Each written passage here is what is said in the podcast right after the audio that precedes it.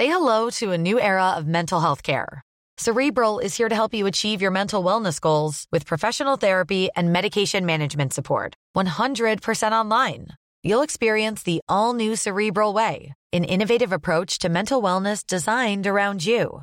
You'll get a personalized treatment plan from a therapist, prescriber, or both in a safe and judgment free space. Your cerebral therapist or prescriber will outline a customized plan with clear milestones along the way so you can get to feeling your best. With Cerebral, you're not alone in your mental health journey. We're here to empower you to live a fulfilling life. So take that first step towards a brighter future and sign up today at cerebral.com slash podcast and use code ACasts to get 15% off your first month. Offer only valid on monthly plans. Other exclusions may apply. Offer ends July 31st, 2024. See site for details. Ahora al aire. A la una, con Salvador García Soto. Un encuentro del diario que piensa joven con el análisis y la crítica. A la una, con Salvador García Soto.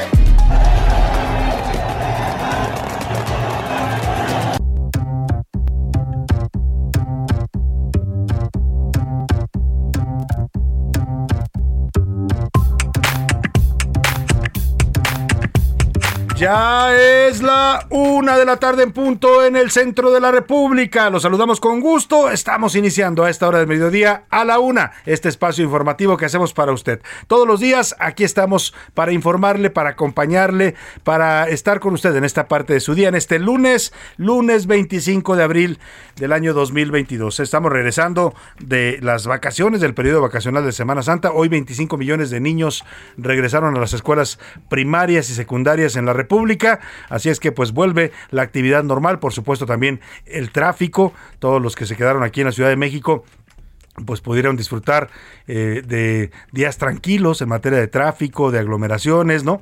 Pero bueno, pues eso, eso se acabó y hay que volver a la realidad. Y en este lunes, para que usted vuelva poco a poco a la realidad, le vamos a llevar la mejor información, el mejor análisis en la radio mexicana. Le tengo todos los temas importantes, las historias de este día. Vamos a platicar con los protagonistas de la noticia. Le estaré actualizando los casos más relevantes en el acontecer nacional en estas siguientes dos horas. Gracias por acompañarme. Yo soy Salvador García Soto y bueno, me acompaña todo un equipo de profesionales en este espacio de A la Una. Vamos a comenzar con muy buen ánimo, deseándole que este lunes y esta semana sean buenas para usted, que se vayan cumpliendo todos los objetivos que usted se proponga, lo que usted tenga de pendientes para realizar en este día y en esta semana, que se, que se le resuelvan bien. Eso es lo que le deseamos. Y si hay algún problema, algún contratiempo, siempre se lo decimos ánimo, ánimo que todavía nos queda la mitad del día para resolver cualquier situación y también lo que resta de esta semana. Vamos a los temas que le tengo preparados en este lunes, lunes calurosito en la Ciudad de México, 24 grados centígrados la temperatura. Vestidos y alborotados, el presidente López Obrador les canceló la reunión de diálogo a los expertos de la campaña Sélvame del Tren y querían dialogar con él sobre el tramo 5 de su tren Maya. Ayer por la noche la presidencia dijo que como algunos actores habían cancelado, en realidad fueron dos nada más, los que no iban a acudir, dijeron que no iban a asistir, era el señor Eugenio Derbez, actor y comediante, y el señor eh, Rubén Albarrán, Rubén Albarrán, el señor mm, cantante del Café Tacuba, fueron los únicos que dijeron que no asistirían, ¿eh? pero había una cantidad importante de ambientalistas, espeleólogos, activistas, biólogos que traían argumentos para mostrarle al presidente que lo que está haciendo en este tramo 5 que va de Cancún a Tulum del tren Maya, pues es peligroso porque no, no hay estudios de impacto ambiental. El gobierno no cumplió con la ley en este sentido. La pregunta es si el presidente canceló la reunión porque no iba a ir Eugenio Derbez o porque no tenía argumentos para defenderse de los eh, argumentos que sí tienen los especialistas que están en esta campaña de Selva el tren. Bueno, vamos a estar hablando del tema. Justo a estas horas está comenzando ahí, afuera de Palacio Nacional, una conferencia de prensa que están dando este grupo de Selva el tren.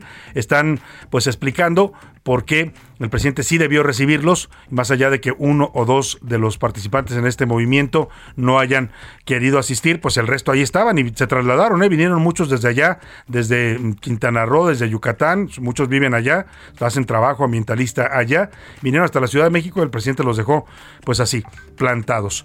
Y bueno, ninguneado, también el expresidente Donald Trump dice que nunca había visto a nadie doblarse como se dobló el presidente López Obrador y el canciller Marcelo Obrar allá por mayo de 2019 cuando fueron a negociar a la Casa Blanca los aranceles que pretendía imponer Trump a las exportaciones mexicanas. Dijo que Marcelo Ebrard, pues que primero llegó muy gallito diciéndole que México no iba a aceptar mandar soldados a la frontera, que no iba a aceptar el Quédate en México, este programa con el cual Estados Unidos nos devolvía a los migrantes que cruzan su frontera a nuestro territorio para que aquí esperaran su respuesta a las solicitudes de asilo y que después cuando le dijo, pues si no lo aceptan les voy a poner los aranceles de 25%, Marcelo Ebrard dijo, sería un honor que nos mande usted a los migrantes y hacer el quédate en México. Bueno, pues esta declaración de Trump que dijo se doblaron muy fácil los mexicanos, el gobierno de López Obrador, ya mereció respuesta. López Obrador no le entró por alguna extraña razón López Obrador, que es muy fiero con, con las mujeres eh, eh, feministas, ¿no? Las ataca, con los ambientalistas los descalifica, con los opositores los llena de calificativos, a los periodistas ni se diga, un día nos pone, todos los días nos pone, pone como lazos de cochino, pero con Donald Trump es una sedita Hoy que le preguntaron, oiga, dice el señor Trump que usted se dobló. Y dice, no, no, no, no, yo, él no es así. No es así, yo no voy a contestar, no, no le voy a responder nada. Pues si está dicho, lo dijo en un mitin público allá en Ohio, pero bueno, pues no le quiere entrar, nunca le quiso entrar al pleito con Donald Trump, el presidente López Obrador, quién sabe por qué le tiene una admiración tan especial a este personaje siniestro que es Donald Trump. Y Marcelo Ebrard sí contestó, lo hizo en una carta oficial de la Cancillería y en un eh, tuit que subió en su cuenta personal, en donde explica que no, que todo fue un acto de patriotismo, que López Obrador es el presidente más patriota que hayamos tenido y que lo que decidieron y aceptaron entonces fue por patriotismo. Vamos, voy a darle todas las dos versiones en esta historia. Y bueno, justicia. En Nuevo León las protestas siguen por el asesinato de Devani Escobar. En la Ciudad de México también hubo mayor manifestaciones por la muerte de esta jovencita y para exigir pues que haya justicia para ella y para todas las mujeres asesinadas en México y también en otras partes de la República. Le voy a hacer el recuento. Ayer fue sepultada ya la jovencita Devani Escobar, eh, asesinada allá en Monterrey, Nuevo León, y cuyo caso ha causado indignación a nivel nacional e incluso internacional. Hace un rato me llamaron de la Televisión Nacional de Chile para preguntarme de este caso que está llamando también mucho la atención allá en otras partes del mundo. Y en la reelección en Francia, el presidente Manuel Macron, oiga qué buena noticia, ¿eh? porque ganó Macron su segunda, su segundo periodo de manera más o menos eh, fácil, ganó con el 58% de los votos. Eh, aún así, la ultraderecha que representaba la candidata Marie Le Pen avanzó bastante en Francia, pero no logró derrotar al señor Macron. Vamos a darle la reseña de lo que ocurrió este fin de semana en las elecciones francesas, que por cierto, compartí ayer un video que me mandó un amigo que estaba en París siguiendo de cerca las elecciones, y es impresionante porque mire, cuando ve uno las boletas, me mandó el video de la casilla donde están votando los franceses, las boletas de para votar de los franceses para la elección presidencial, que debe ser de las más importantes, pues eh, son así, una simple hoja, una hoja de computadora en donde aparece el nombre Emmanuel Macron y otra hoja donde aparece el nombre de Marie Le Pen. O sea, dos hojitas simples, ¿eh? hojas, hojas tamaño carta. Y ahí, impreso en computadora, usted agarraba la papeleta y se iba a la casilla a votar. Nada de que 100 mil sellos de seguridad, tinta indeleble, borradores para que nadie haga fraude. Pues no, porque allá se respetan los resultados. Ya lo reconoció ayer la derrota la propia Marie Le Pen. Y no tienen que gastar tanto en las elecciones como acá en México, ¿no? Que el INE le tiene que meter 20 mil filtros de seguridad a las boletas, porque si no, pues les hacen chanchullo. Así de avanzados están en otros países en materia electoral y así de atrasados y costosos seguimos siendo en México para las elecciones. En los deportes, mamá mía, Red Bull hizo el 1-2 en el Gran Premio de Italia. El Checo Pérez, que está en su mejor momento, llegó en segundo lugar. Es su podio número 17 en la Fórmula 1. Además, solamente queda una semana de jornada regular. Bueno, este premio del Checo Pérez, por eso lo de mamá mía, fue allá en, en Italia, en la Emilia Romana.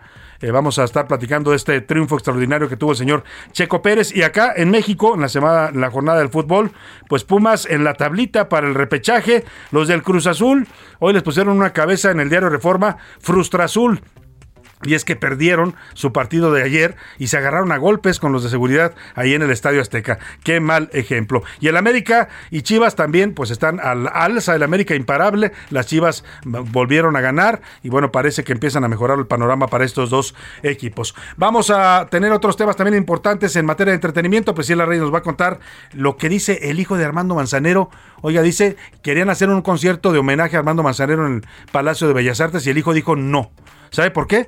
Porque dice que en vida nunca invitaron a cantar al maestro Manzanero al Palacio de Bellas Artes, ni aceptaron que él se los pidió una vez cantar ahí, y yo creo que lo merecía, es uno de los compositores más grandes de la música popular, le negaron el Palacio de Bellas Artes en vida, y ahora su hijo dice, no, no voy a aceptar ningún homenaje a mi padre en el Palacio de Bellas Artes. Le voy a contar todo eso con Priscila Reyes. Vámonos, si le parece, a las preguntas de este día, para que usted, como siempre lo hace, participe con nosotros, nos dé sus opiniones, comentarios, y nos ayude a debatir juntos la agenda pública de este país. Es la opinión de hoy.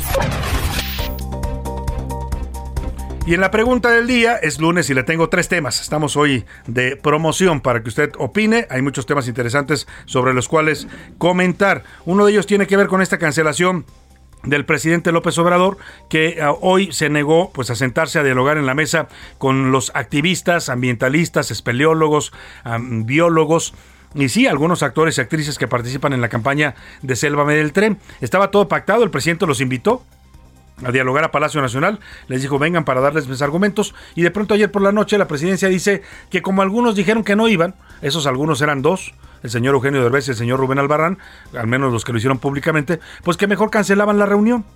Los activistas están pues muy molestos porque muchos de ellos se trasladaron de distintas partes de la República aquí para dialogar con el presidente, los dejaron plantados, están dando una conferencia, ahorita vamos a ir al Zócalo de la Ciudad de México porque están hablando allá afuera del Palacio Nacional y lo que ellos dicen es, bueno, parece que la realidad es que el, el presidente no tiene argumentos, es decir, no tiene estudios de impacto ambiental que justifiquen por qué está talando la selva maya y por qué está poniendo en riesgo el medio ambiente en toda esta región y los acuíferos subterráneos de toda esta zona de cenotes. Vamos a hablar de este tema. Yo le quiero preguntar por lo pronto, ¿qué piensa usted de esta cancelación del presidente López Obrador? ¿Estuvo bien que les cancelara porque no iba el señor Derbez? Entonces no tenía sentido la reunión.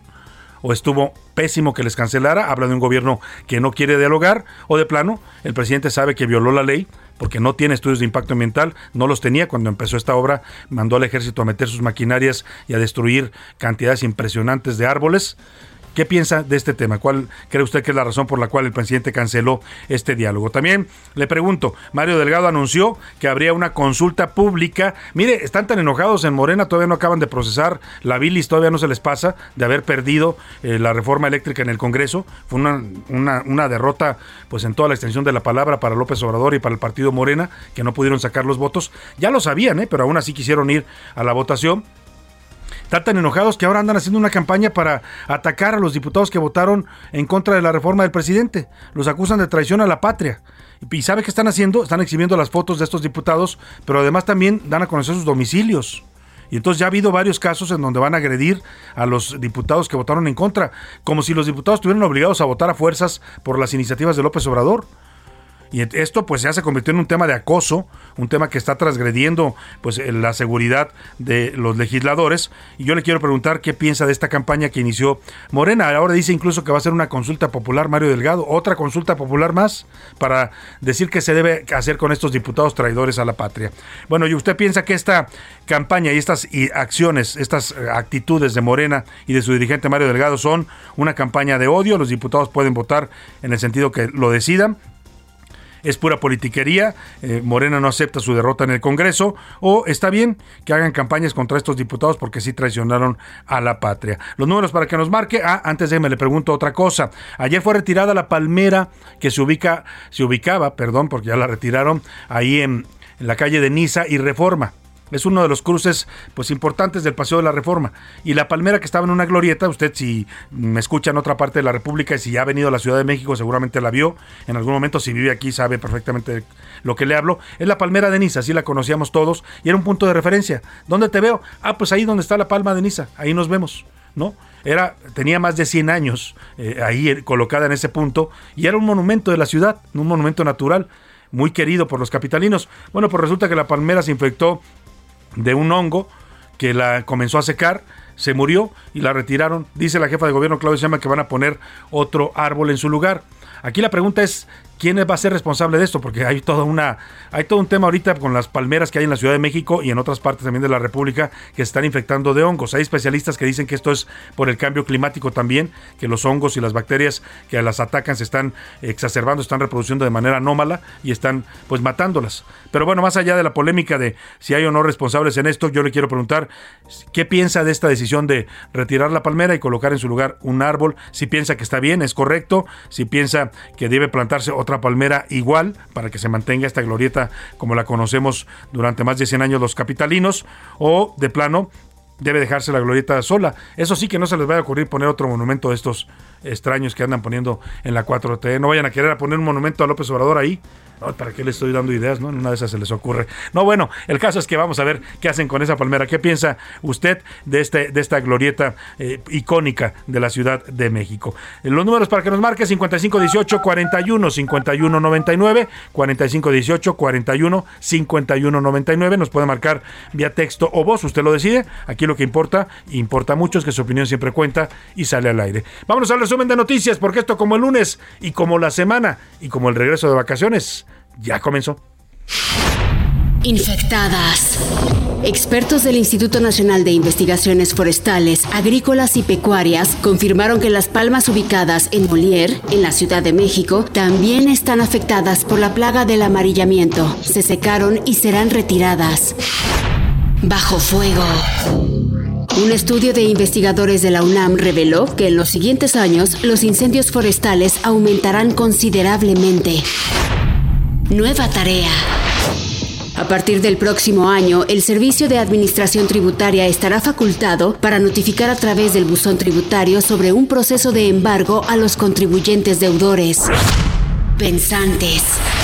El diario The Wall Street Journal informó que Twitter se vuelve más receptivo a una oferta pública de adquisición de Elon Musk después de que el millonario revelara que obtuvo 46.500 millones de dólares en financiamiento.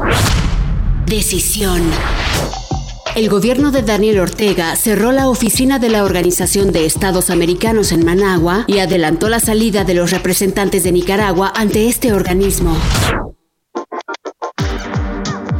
Una de la tarde con 16 minutos vamos a la información sobre la construcción del tramo 5 del tren Maya. Ojo, esta polémica y este movimiento que hay en donde se le pide al presidente López Obrador que detenga las obras no es en todo el tren nadie se está oponiendo a su obra del tren.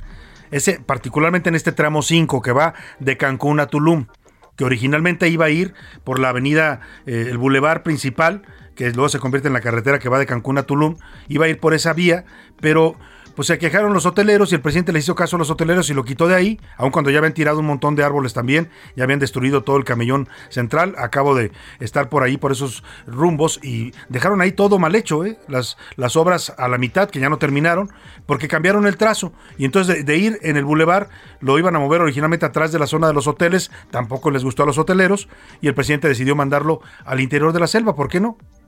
De, ahí donde está el bulevar, como son... Eh, como 15 kilómetros hacia selva adentro, eh, pues va a atravesar este tren. Son más de 100 kilómetros entre Cancún, Cancún y Tulum. Y bueno, las obras comenzaron, pues porque el presidente lo ordenó.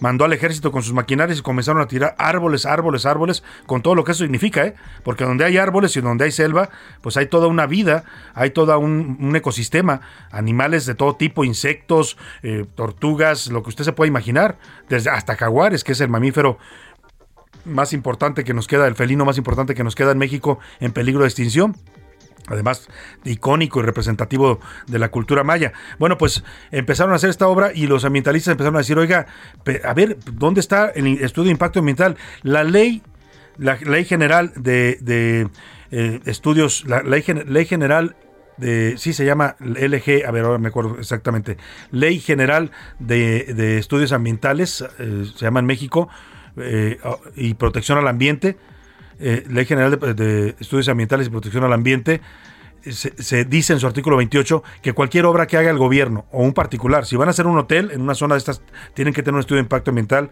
y dice la Semarnat lo elabora y a partir de eso la Profepa dice si sí o si no se le puede hacer esa obra. Bueno, pues aquí no lo hicieron dieron la orden y empezaron a meter la maquinaria sin mostrar el estudio de impacto ambiental. Es decir, si van a hacer el tren en ese tramo, bueno, que lo hagan, pero ¿cómo van a cuidar que no se afecte al medio ambiente? Y lo que los ambientalistas en esta campaña de Selva del Tren empezaron a decir es, el presidente está poniendo en riesgo no solo la selva, que ya es bastante, sino y toda su fauna, sino además todo el sistema de ríos subterráneos que circulan por la península de Yucatán. Usted conoce los cenotes, si no los conoce, ojalá algún día pueda darse una vuelta, son una creación maravillosa de la naturaleza, son aguas cristalinas, profundas, muchas de ellas, que están conectadas a ríos subterráneos que van por abajo del subsuelo de toda la península. Bueno, pues eso sí va a poner en riesgo también. Todo esto se lo contextualizo porque pues el presidente había invitado primero los descalificó. Les dijo que eran unos vendidos, que les pagaban, que eran pseudoambientalistas, que bla, bla, bla, los descalificó a todos porque aparecían en esta campaña, sí, algunos rostros famosos, ¿no? Eh, Eugenio Derbez, Bárbara Mori, eh, Rubén Albarrán, Key del Castillo, eh, ellos eran los famosos, pero detrás de ellos hay un grupo de ambientalistas, de espeleólogos, que son los que estudian todas las cuevas y grutas, todos los ríos subterráneos, hay un grupo también de biólogos que defienden la diversidad ambiental, todos ellos decían, cuidado, la obra no nos, han, no nos han dicho cómo se va a hacer para no afectar a todo este ecosistema tan importante además en México. Estamos hablando de los tiempos donde el mundo está tratando de parar el cambio climático que ya no lo detuvimos, ¿eh? el cambio climático es un hecho, nos va a golpear y nos va a cambiar la forma de vida. Nos está golpeando ya, lo que quiero decir que los efectos más graves los vamos a ver todavía en algunos años, pero ya lo estamos empezando a sentir. Eso ya no se detuvo, pero en, vez de contribuir a mantener una zona una zona viva como es esta, una zona fundamental para el medio ambiente del país y del planeta, pues el presidente empieza a hacer la obra sin demostrar los estudios de impacto ambiental. Había invitado del hogar a estos eh, ambientalistas y, actores y actrices, al final la noche les cancela. ¿Sabe por qué les canceló? Porque Eugenio Derbez salió a decir públicamente que no iba a acudir seguramente el señor Derbez anda ocupado en sus asuntos en Hollywood. Y lo que dijo es, bueno, si se trata de ir a tomarme un café con el presidente, pues no, no voy a ir, no me interesa, ¿no? Pero eso no quiere decir que no fueran a ir decenas de ambientalistas que ya estaban listos aquí esperando la reunión. Bueno, pues cancelaron y el presidente, pues, eh, simplemente dijo que como algunos decían que no iban a venir, mejor lo cancelaba. Y bueno, eh, los responsables bueno, hoy le dijo el presidente a estos eh, especialistas y a estos ambientalistas, esto les dijo en su mañanera. Resultó de que los que salieron en la televisión, en los medios, rechazaron el diálogo. Dijeron que no. ¿Cómo se llama el actor? Eugenio Derbez y otros querían que recibiéramos a ambientalistas reales o supuestos también, que no sabemos y que incluso tenemos ciertas este, dudas sobre su actuación. Lo mejor es que los atienda la Secretaría del Medio Ambiente, el director de Fonatur, que es el responsable de la obra del tren Maya, y también les estamos pidiendo que dialoguen con las comunidades. Bueno, el presidente no los quiso recibir porque no venía Derbez, entonces dijo que no tenía sentido. Le, le, contestaron los grupos de Selva Meltren, pues que era lamentable que hubiera cancelado el diálogo, que muchos de ellos ya se habían trasladado a la Ciudad de México para participar en él. No son pseudoambientalistas, como dice el presidente, todos ellos tienen una carrera acreditada y son especialistas en la materia. Bueno, dijeron que lo que evidencia esta cancelación es que en realidad no tienen los estudios de impacto ambiental. Eh, esto fue, esto es el recorrido que tuvieron que hacer el colectivo Selva Meltren para poder llegar a este diálogo que al final lo cancelaron. Caminamos aproximadamente desde donde devastaron la Juárez hacia que aproximadamente es un kilómetro y medio, dos kilómetros que caminamos. Colinas, vestigios mayas y animales es un poco de lo que Ainat Gaya, espeleóloga y ambientalista, se encontró durante un recorrido a pie por la ruta en la que pasa el tramo 5 del tren Maya. La activista explicó en redes sociales por qué detuvieron las obras del tren, y es que al encontrarse con colinas, la ruta de este tramo se tuvo que interrumpir. Estoy en una colina muy grande, justo en medio del eje del tramo 5 sur del tren Maya. ¿Cuánto calculas que mida? Eh, altura desde la bóveda de la cueva hasta aquí abajo, tal vez de 15 a 20 metros. Al interior de esta colina encontró varias tortugas, por lo que incluso decidió nombrar al lugar Unok Nahil Aakop, que significa la gran casa de las tortugas. También hay unas escalinatas mayas y un altar que interrumpen la ruta. Mientras tanto, la oficina en México del Alto Comisionado de Derechos Humanos de Naciones Unidas calificó como negativo el proceso de consulta indígena del tren Maya al considerar que no cumple con lo establecido en el convenio 169 de la OIT. Para A la Una con Salvador García Soto, Milke Ramírez. Pues esos son los que estaban, los que iban a dialogar con el presidente, son expertos en el tema, pero el presidente no quiere escuchar a nadie, a nadie que le diga lo que no quiere oír. Eugenio Derbez explicó así por qué no vino al diálogo con el presidente. Escuchemos. No es cierto, ya hablé con todos y nadie, nadie dijo que no iba a asistir. El único, el único que dijo que no iba a asistir fui yo, por esta razón, porque estoy filmando una película desde hace dos meses, tengo un contrato con un estudio norteamericano y esta fecha la tengo apartada desde hace dos o tres meses y, no puedo estar en la Ciudad de México el día de hoy porque estoy filmando, ahí está el equipo, allá dentro de esa choza, estamos filmando, así es que no, físicamente me era imposible asistir bueno, pues el presidente se agarró de este impedimento de, de, Derbez para cancelar el diálogo. Si el presidente quiere ver a Derbez, pues que le invite un café en Palacio. Pero si quiere escuchar los argumentos de los especialistas, que dialogue con ellos. Voy a la pausa y regreso con más para usted. Con Salvador García Soto. En un momento regresamos. Sigue escuchando A la Una con Salvador García Soto. Ahora, la rima de Valdés. O de Valdés, la rima. En una de las glorietas de emblemática reforma, de pronto se nos informa de una pérdida, la neta, que aunque hagamos rabieta, hay que despedir la palma. La admiramos en el alma, jamás causó controversia y miró harta peripecia, ahora ya descansa en calma. Monumento a la palmera, así le decíamos varios, que ahora muchos comentarios desata, pues ¿quién la viera? Testigo, pues, de una era fue la palmera en cuestión, que la suerte de Colón tuvo, y no era gachupina, es un hongo el que le propina la muerte y su colofón. Dijo Claudia en su momento, va a poner otro arbolote, esperemos que no bote, y no hablo del pavimento, mas que no sea un monumento al peje o por el estilo, que luego la trae de un hilo por casi todo lo que hace pero pase lo que pase, tendremos glorieta en vilo.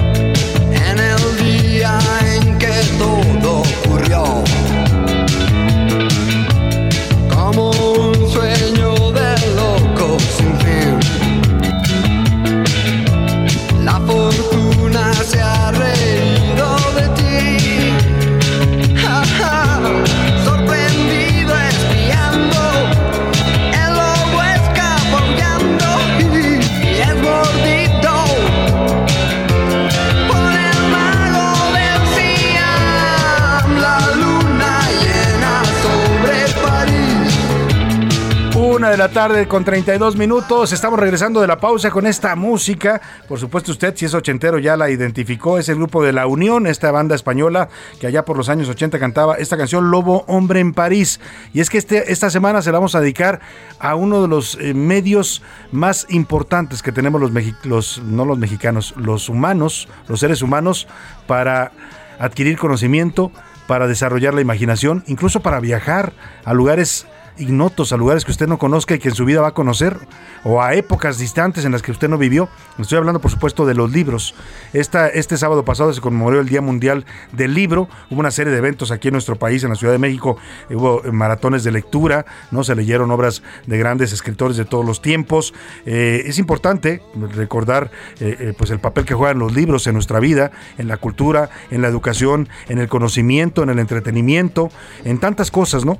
Una persona que lee es una persona que adquiere cultura y que tiene posibilidades de conocer más allá de su entorno.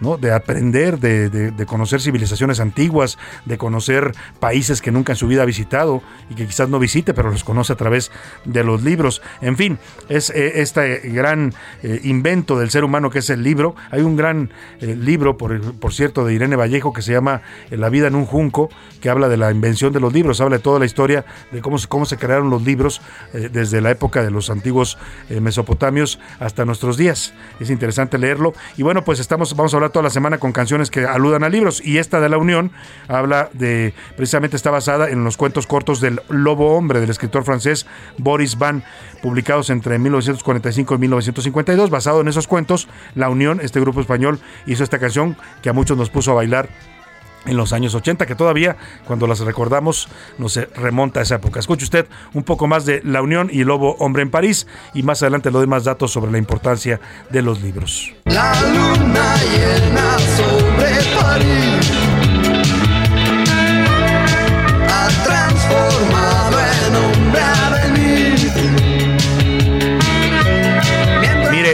En, promedio, los mexicanos leyeron 3.9 libros cada mexicano el año, el año pasado. Hay un incremento, ¿eh? Eh, históricamente era, leíamos entre 2.2 y 2.5 libros. Hay un incremento de la lectura en nuestro país que todavía, lamentablemente, no es tan alta como debiera serlo. Es la cifra más alta esta que tuvimos el año pasado desde 2016. En contraste, en Finlandia, por ejemplo, leen 47 libros al año sus habitantes, en Islandia 40. Según una encuesta del INEGI, al menos 43 3.2% de los mexicanos mayores de 18 años ha declarado leer al menos un libro en su vida. Los hombres declararon leer más libros que las mujeres.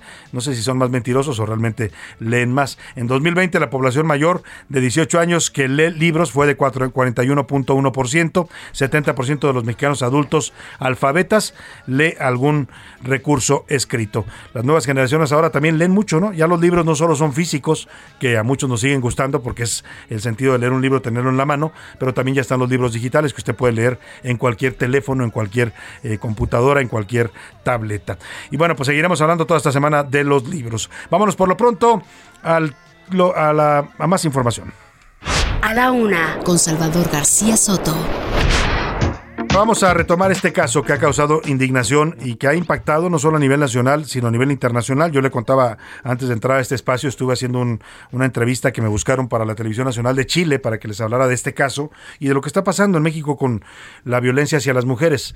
Pues, ¿qué, les dice uno en otro país, no? Que, en México a las mujeres las están asesinando, que las jóvenes en México desaparecen, que una, una mujer en México no puede salir a una fiesta, ¿no? Y no puede eh, decidir regresar sola porque entonces se expone a que le pase lo que le pasó a Devani, cuando eso no debiera ocurrir. ¿eh? Miren, en las redes sociales hizo todo tipo de polémica con el caso de esta jovencita Devani. Devani, eh, ya no sé si es Devani o Devani, así lo pronuncian en ambos casos, eh, Devani Escobar. 18 años, usted conoce bien la historia, fue a una fiesta con sus amigos, lejos de casa, con sus amigas, las amigas se regresan, la invitan a regresar con ellas, ella decide quedarse y regresa después, va en un taxi, por alguna razón que no se ha esclarecido, que es un taxi supuestamente de confianza, el, taxista la, baja a media carretera y la abandona ahí, incluso toma una fotografía, según él, para demostrar que él la dejó en buenas, en, bien, pues, es la última imagen que se vio de ella. Eh, los padres dicen que no, que hay videos donde se ve que él está intentando tocarla. Eh, el tema, más allá de eso, es que muchos empezaban a cuestionar, bueno, ¿para qué va a fiestas, no? ¿O por qué las amigas la abandonaron? ¿Es culpa de las amigas? ¿O por qué no se fue con sus amigas? ¡Qué tonta! ¿O por qué iba vestida así? ¿O por qué se puso esa falda? ¿O por qué se puso esa blusa? O sea, en México, lamentablemente, nuestra sociedad también es parte del problema. Aquí hay dos versiones de este tema. Una es la incapacidad de las autoridades, lo estamos viendo con la actuación de la Fiscalía de Justicia de Nuevo León, totalmente errática, totalmente eh, eh, poco confiable, ¿no? Resulta que encuentran a Devani en, un, en una cisterna, en un hotel, en un motel que ya habían inspeccionado cinco veces y no la habían visto y de pronto apareció en la cisterna. Muchos, muchos recordaban el caso de la niña Paulette, ¿no? que apareció varios días después a los pies de su cama cuando ya habían revisado la casa varias veces. Bueno, pues aquí así de raro está. Una parte es la incompetencia la eh, ineficiencia de nuestras autoridades, y hablo de autoridades desde los procuradores estatales, la Fiscalía General de la República, los gobernadores, los alcaldes y por supuesto la Presidencia de la República, porque pregúnteme si usted, si el presidente dijo algo hoy de toda esta problemática en su conferencia mañanera. No, Habló de muchas otras cosas, pero no le interesó este caso que al mundo lo está conmocionando y al país también. Y es que no solo es Devani, Devani es un caso y se volvió mediático porque hubo toda una campaña y porque se volvió viral en las redes sociales por esta imagen que le tomaron antes de morir. Pero en México están desapareciendo siete mujeres diarias. Están asesinando a diez mujeres en este país. Así como es el caso de Devani, ahorita hay otra chica que está también desaparecida en Nuevo León. Ahora le voy a dar el nombre, lo están circulando también sus padres en redes sociales. Yolanda Martínez se llama esta jovencita de 25 años, creo, que también salió un día de su casa y ya no regresó. Sus padres están desesperados. No es el caso tan mediático como el de Devani, pero eh, hay muchas más en Jalisco, en Guerrero, en el Estado de México, aquí en la Ciudad de México. En todos lados están desapareciendo mujeres y están apareciendo asesinadas. Eso es lo que hay detrás de esta problemática. Después de las 8, de, perdóneme, después de las 5 de la mañana, eh, arribaron agentes ministeriales y elementos de fuerza civil a este lugar donde encontraron el cuerpo de Devani. Cuatro días después de que fue localizado, llegaron a este lugar los agentes ministeriales. ¿Por qué cuatro días después? No me pregunte. Así de raras son las investigaciones judiciales en México. ¿Qué van a encontrar ya si había algún elemento ahí del crimen? Pues nada, porque en cuatro días cualquiera asesino pudo haber regresado o mandado gente a limpiar la escena del crimen.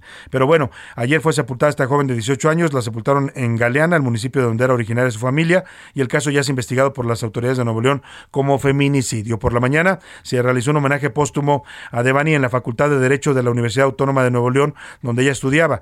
Le rindieron un minuto de aplauso sus compañeros estudiantes, acudieron también los padres de la joven, Mario Escobar y Dolores Basaldúa, que han desconfiado y descalificado totalmente el trabajo de la Fiscalía en este caso. Ellos creen que se está ocultando información y que las autoridades sembraron el cuerpo de su hija en el lugar donde fue encontrada. Escuchemos cómo le rindieron homenaje y cómo despidieron sus compañeros de Derecho de la Universidad Autónoma de Nuevo León a Devani Escobar.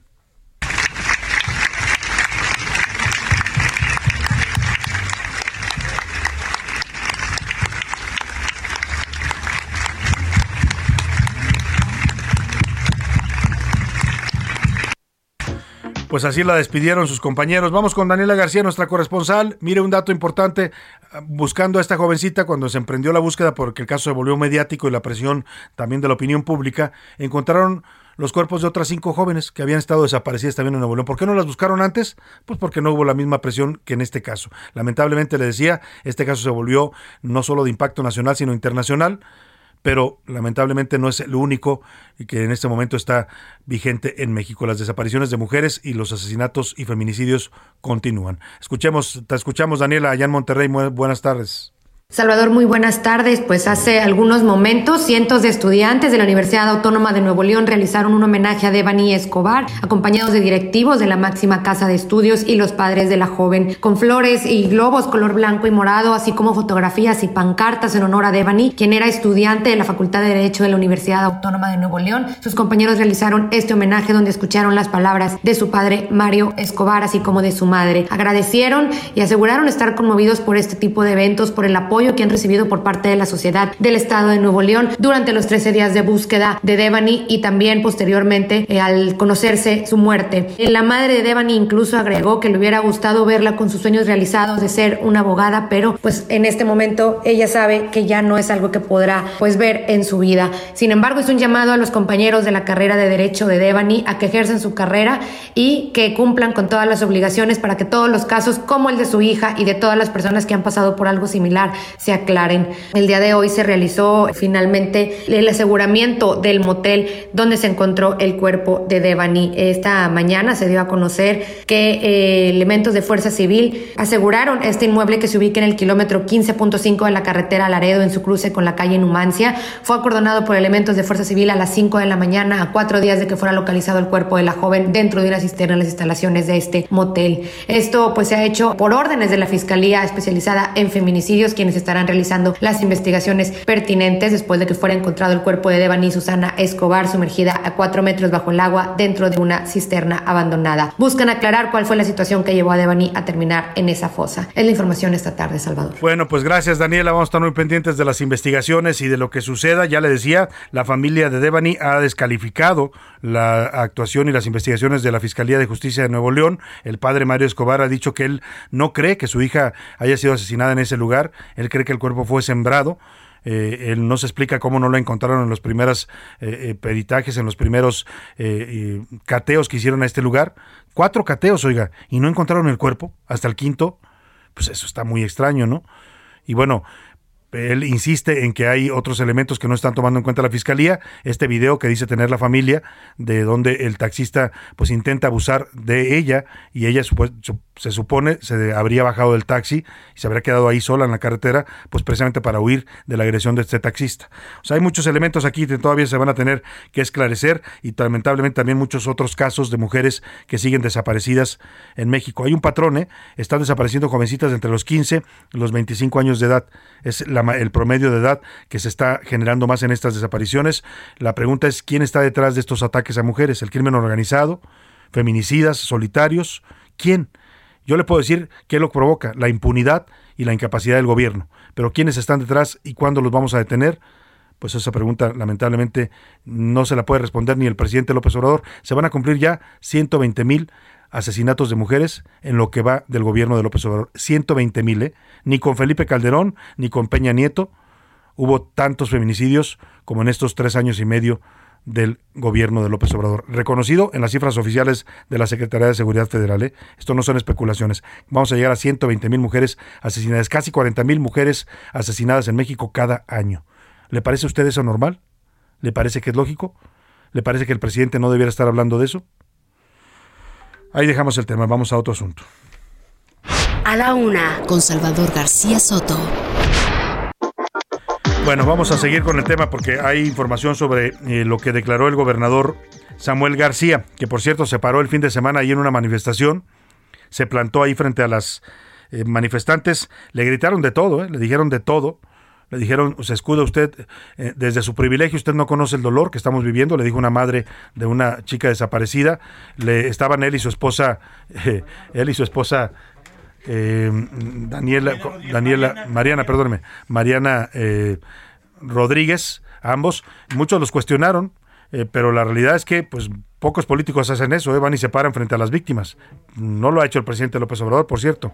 Y sí, le pueden criticar lo que quieran a Samuel García, yo no lo defiendo. Esto fue lo que dijo, dijo que hay nuevos videos en donde se ve a Devani Escobar entrando sola al motel donde la encontraron en una cisterna el, el jueves pasado. Dijo en un video que grabó junto con los padres de la joven Mario Escobar y Dolores Basaldúa. Escuche usted. Ya si existe algún culpable en base a, esta situación, bueno, se deslindará cualquier situación. Viendo estos videos, nosotros este, pues, nos encontramos que Devani entra a un inmueble y bueno, se están analizando qué fue lo que pasó, se ve que va por la orilla este, del inmueble que, en el cual entran nos mostraba una serie de evidencias, sobre todo unos videos en los que pues vemos que la señorita Devani entró al inmueble sola y que estuvo unos minutos en, en el inmueble. Creo que al menos hay más claridad. Pues ahí está lo que dice el gobernador eh, Samuel García, está apoyando a la familia, se aparece con ellos en este video y lo que dice es pues que se vio a la chica entrar sola al motel o sea, no acompañada de nadie. ¿eh? ¿Por qué la asesinaron? ¿Quién la asesinó? Pues es lo que tiene que decir la autoridad. También, también eh, eh, hay un pronunciamiento de la Comisión Nacional de Derechos Humanos. Vaya, Vaya, existe la Comisión Nacional de Derechos Humanos, ¿eh? porque se ha perdido con la señora Rosario Piedra, que por cierto le mando un saludo y una condolencia por la muerte de, de su madre. Esa sí era una gran luchadora social, Rosario Ibarra de Piedra. Gran mujer, luchadora de la izquierda, candidata presidencial en México en varias ocasiones y que siempre defendió principios, ¿eh? siempre luchó por los desaparecidos en México a partir del caso de su hijo Jesús eh, Ibarra. Lo buscó durante décadas y se convirtió en un símbolo. Lo que eran las madres, eh, las madres de la Plaza de Mayo en Argentina, lo representaba Rosario Ibarra de Piedra y muchas otras madres que durante también décadas han buscado a sus hijos desaparecidos en la Guerra Sucia. Y esa sí era una gran luchadora. Lástima Lástima que la hija no podamos decir lo mismo, ¿no? La presidenta de la CNDH no ha demostrado ser una mujer pues que actúe por convicciones y que defienda los derechos humanos, más bien parece defender al gobierno de López Obrador. Se pronunció sobre este caso, la CNDH dijo que el feminicidio de Devani Escobar ha sacudido una vez más las conciencias de la nación. Destacó que en la búsqueda de la joven de 18 años localizaron otros seis cinco cuerpos, lo que ya le decía yo, de otras jóvenes previamente reportadas. Por ello, la comisión exhorta al Estado mexicano a que se sumen esfuerzos para llevar a cabo acciones de manera inmediata que permitan atender la violencia de género, el feminicidio y las desapariciones de mujeres y niñas para formular políticas públicas encaminadas a la prevención de estas, así como para la atención integral de la violencia. Exhorta a las autoridades, ¿eh? es un exhorto no es una recomendación. La, la, Comisión Nacional de Derechos Humanos tiene facultad de hacer una recomendación que el gobierno debe responder. ¿Por qué no le ha dirigido ninguna recomendación la señora Rosario Piedra Ibarra, Rosario Piedra, no, Rosario, perdóneme. No, Rosario Ibarra Piedra. Ah, sí, perdóneme, Rosario Piedra Ibarra, se me confunden los apellidos. ¿Por qué no le ha dirigido una recomendación por este caso al presidente? ¿Por qué se queda en un exhorto? cuando la ley le permite hacer una recomendación que el gobierno federal debiera responder obligatoriamente. Pues por lo que ya le decía, ¿no? La señora parece que está para proteger a la 4T y no a los derechos humanos de los mexicanos. Vámonos a otros temas. A la una, con Salvador García Soto. Bueno, ya hablábamos de este tema, la cancelación de la reunión de los ambientalistas. Habían anunciado que iban a dar una conferencia de prensa, la cual no ha ocurrido, pero vamos a platicar por, sobre esta cancelación y sobre lo que representó para muchos de ellos que se habían trasladado a la Ciudad de México para participar en este diálogo con el presidente, con Gema Santana, directora del colectivo Voto por el Clima, campaña de Sélvame el Tren. ¿Cómo está, Gema? Buenas tardes, gusto en saludarla. Hola, buenas tardes. Este, aquí estoy en, en la rueda de prensa. Eh, justamente aquí estamos eh, algunas de las personas que formamos parte del colectivo han escuchado aquí a las personas. Este ha habido apoyo y otras personas también nos han gritado. Eh, lo hicimos justo fuera de Palacio para no tener ningún pues más bien para para hacer presencia justamente de que aquí estamos.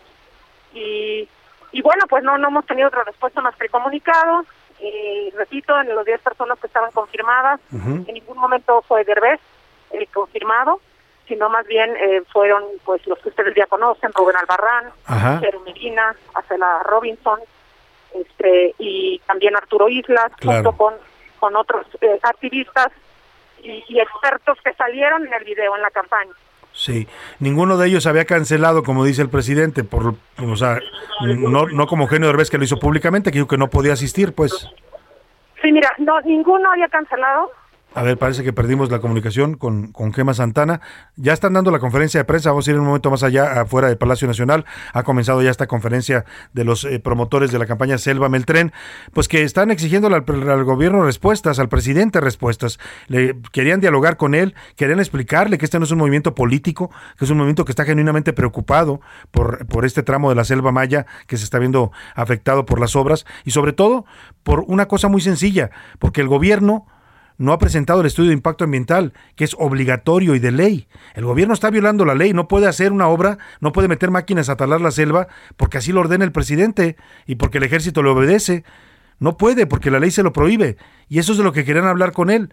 Lo que están diciendo ahora ellos es que, pues parece que esta cancelación, más que tener que ver con, con el que Eugenio Derbez no haya podido asistir, porque ellos además dicen Eugenio Derbez ni siquiera estaba en la lista de invitados confirmados, no aparecía porque ellos ya sabían que Eugenio no podía venir, pues estaban otras 10 personas a los que el presidente dejó plantados, pues ellos lo que dicen más bien parece que el presidente no tiene, no tiene los estudios de impacto ambiental y no nos los quiere mostrar porque no los tiene. Escuchemos lo que están diciendo en este momento en la conferencia de prensa afuera del Palacio Nacional los activistas y ambientalistas de Selva Meltren. Está hablando Arturo Islas, uno de los activistas en esta campaña. Cenote interno de 130 metros de profundidad. Mi pregunta es, quizás uno, como lo hacen estos hoteles con los cuales no estoy de acuerdo tampoco, ni con Calica, ni con todos los extranjeros que vienen y se chingan en el pueblo. Porque esa es la verdad, señores. Aquí vienen los canadienses, hacen minas y se llevan la lana. Aquí vienen los gringos, hacen la y se llevan la lana. Y los españoles de estos hoteles, háganme el favor, en lo que ahorita, con estos engaños presidenciales y engaños empresariales, es difícil creer en empresarios y en políticos. ¿Y cuál es la realidad, señores? Que los españoles no quisieron ceder 20 metros de carretera porque tenían que modificar sus fachadas. ¿Y cuál es el problema? Que olvídense todo lo que están diciendo. Allá más de la naturaleza es un peligro latente para las personas que usen ese tren. Porque señores, sí se puede caer. Lo han dicho hidrólogos internacionales. Es, es una tierra muy delgada es es un tren que lleva peso. Ahora imagínense la catástrofe de carga combustible. Haya un accidente, cae el combustible y ese combustible vaya a nuestro río subterráneo. Estoy diciendo que compraron el elegido, los derechos debían elegidos. Estoy diciendo, ¡El Costco! ¿Cuándo quitas el Costco? Ya hemos hablado. ¿Por qué? No, ¿por qué no, no es más fácil? ¿No es más fácil apoyar, quitar un Costco que un tren? No es más fácil porque ahí no alzaron la voz. Quiero tocar algo ellos. Porque ahí no alzaron la. Ah, los Bueno, se está haciendo el debate ¿eh? porque hay gente que se acerca a, a responderles, algunos a favor, otros en contra, y escuchaban a estos, les reclaman que por qué no dijeron nada cuando construyeron un Costco. Bueno, pues sí, seguramente el Costco también taló árboles, como lo han hecho todos los hoteles en esa zona, y lo dicen ellos, está dominada por intereses económicos de grupos españoles. Esos que odia, tanto el presidente, ¿eh? a los españoles de Iberdrola, pero a estos hoteleros sí les dio la razón. Lo que dicen los ambientalistas es no se hizo por, por la carretera porque los, los hoteleros no quisieron ceder 20 metros de su terreno para que el tren pudiera pasar por ahí. Y dijeron, no, presidente, aquí no nos afecte, mejor lléveselo a la selva y allá tire lo que quiera. Pues así les obedeció el presidente a los hoteleros. Vámonos a la pausa, nos vamos a ir con música, música de libros que estamos escuchando en esta, eh, en, esta semana. Vamos a escuchar al señor Bob Dylan, que además ha ganado un premio Nobel de Literatura como cantante y compositor. All Along the Watch, the Watch The Watchtower, All Alone The Watchtower, eh, canción inspirada en el Doctor Frankenstein de Mary Shelley. Ponme siempre la traducción, Priscila, porque no toda nuestra audiencia. There must be some way out of here. Said the joker to the thief. There's too much confusion. I can't get no relief. Businessmen, they drink my wine.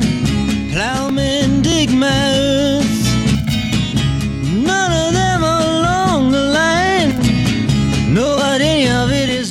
Escuchas a la una con Salvador García Soto. En un momento regresamos.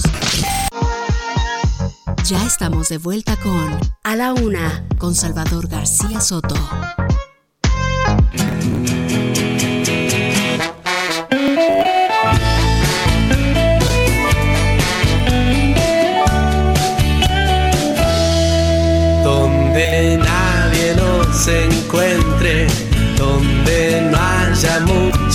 El lugar donde yo te quiero esperar. Una u otra circunstancia, la rutina, la distancia, nunca supe bien qué fue que salió mal. Y aunque ahora me des la espalda, Y no es algo que yo pueda controlar. Dos de la tarde en punto en el centro de la República. Los saludamos con gusto. A esta hora del mediodía comenzamos la segunda hora de A la Una. Vamos ya a la segunda parte de este espacio informativo. La verdad se nos fue muy rápido la primera hora con muchos temas importantes que hemos estado comentando y, y tratando para usted. Todavía nos queda mucha, mucha información importante para compartirle en esta segunda parte. Voy a estarle actualizando todo, todo lo que está sucediendo y bueno, por supuesto seguiremos con algunos de los temas que ya avanzamos en esta primera hora. Por lo pronto, antes de platicar los temas que le tengo preparados en esta segunda hora y agradeciéndole, por supuesto, el favor de su compañía, que usted continúe con nosotros si está desde la una de la tarde, si está recién incorporándose a esta transmisión, si nos acaba de sintonizar por ahí en su radio, en su celular, en la computadora, vean, sea usted bienvenido. Esta es a la una, yo soy Salvador García Soto y me acompaña un grupo de profesionales en este esfuerzo informativo que hacemos todos los días para usted. Estamos escuchando de regreso de esta segunda hora música de los Calgaris, un grupo argentino que canta Y Fermina. Es una canción inspirada en el amor entre Florentino Ariza y Fermina Daza, personajes de El amor en los tiempos del cólera de Gabriel García Márquez. Una de las grandes novelas que tiene García Márquez, esta, esta del amor en los tiempos del cólera. En ella se basa esta canción de los Caligaris de Argentina. Escuchamos un poco más y ahora le cuento lo que le tengo preparada en esta segunda hora de A la Una.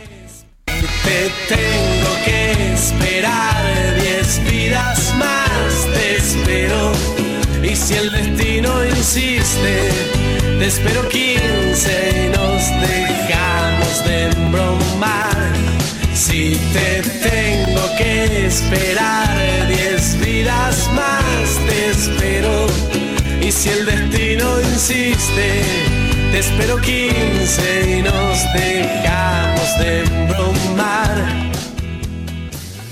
Y bueno, vamos a más información en esta segunda parte. Le, platico lo que le tenemos preparados. Adiós, adiós. Retiraron ya la palmera de la glorieta en el Paseo de la Reforma, esa que estuvo ahí por más de 100 años y que le dio identidad a esta parte de la ciudad. Siempre que uno quería eh, referir esta parte de, del Paseo de la Reforma, decía, ¿por dónde? Pues por ahí, por la glorieta de la palmera. Por ahí te vas entre Niza y Reforma, por ahí está ubicado el lugar. Bueno, pues antes los capitalinos se suponía que era una especie de, de, de velorio pero terminó más bien en una fiesta, ¿no? Muy al estilo mexicano. Hubo aplausos, hubo abrazos, hubo música para la palmera que falleció lamentablemente víctima de un ataque de hongos que están afectando además, ojo, eh, no solo a, las, a, a, esta palmera, sino a todas las palmeras que hay en la ciudad. Se están secando varias que hay en la calle Molière, en la calle de Palmas, están siendo atacadas por estos hongos, también los árboles de la ciudad. Se requiere un programa urgente de las autoridades capitalinas para cuidar y dar mantenimiento a estos árboles, evitar que sean víctimas de las plagas.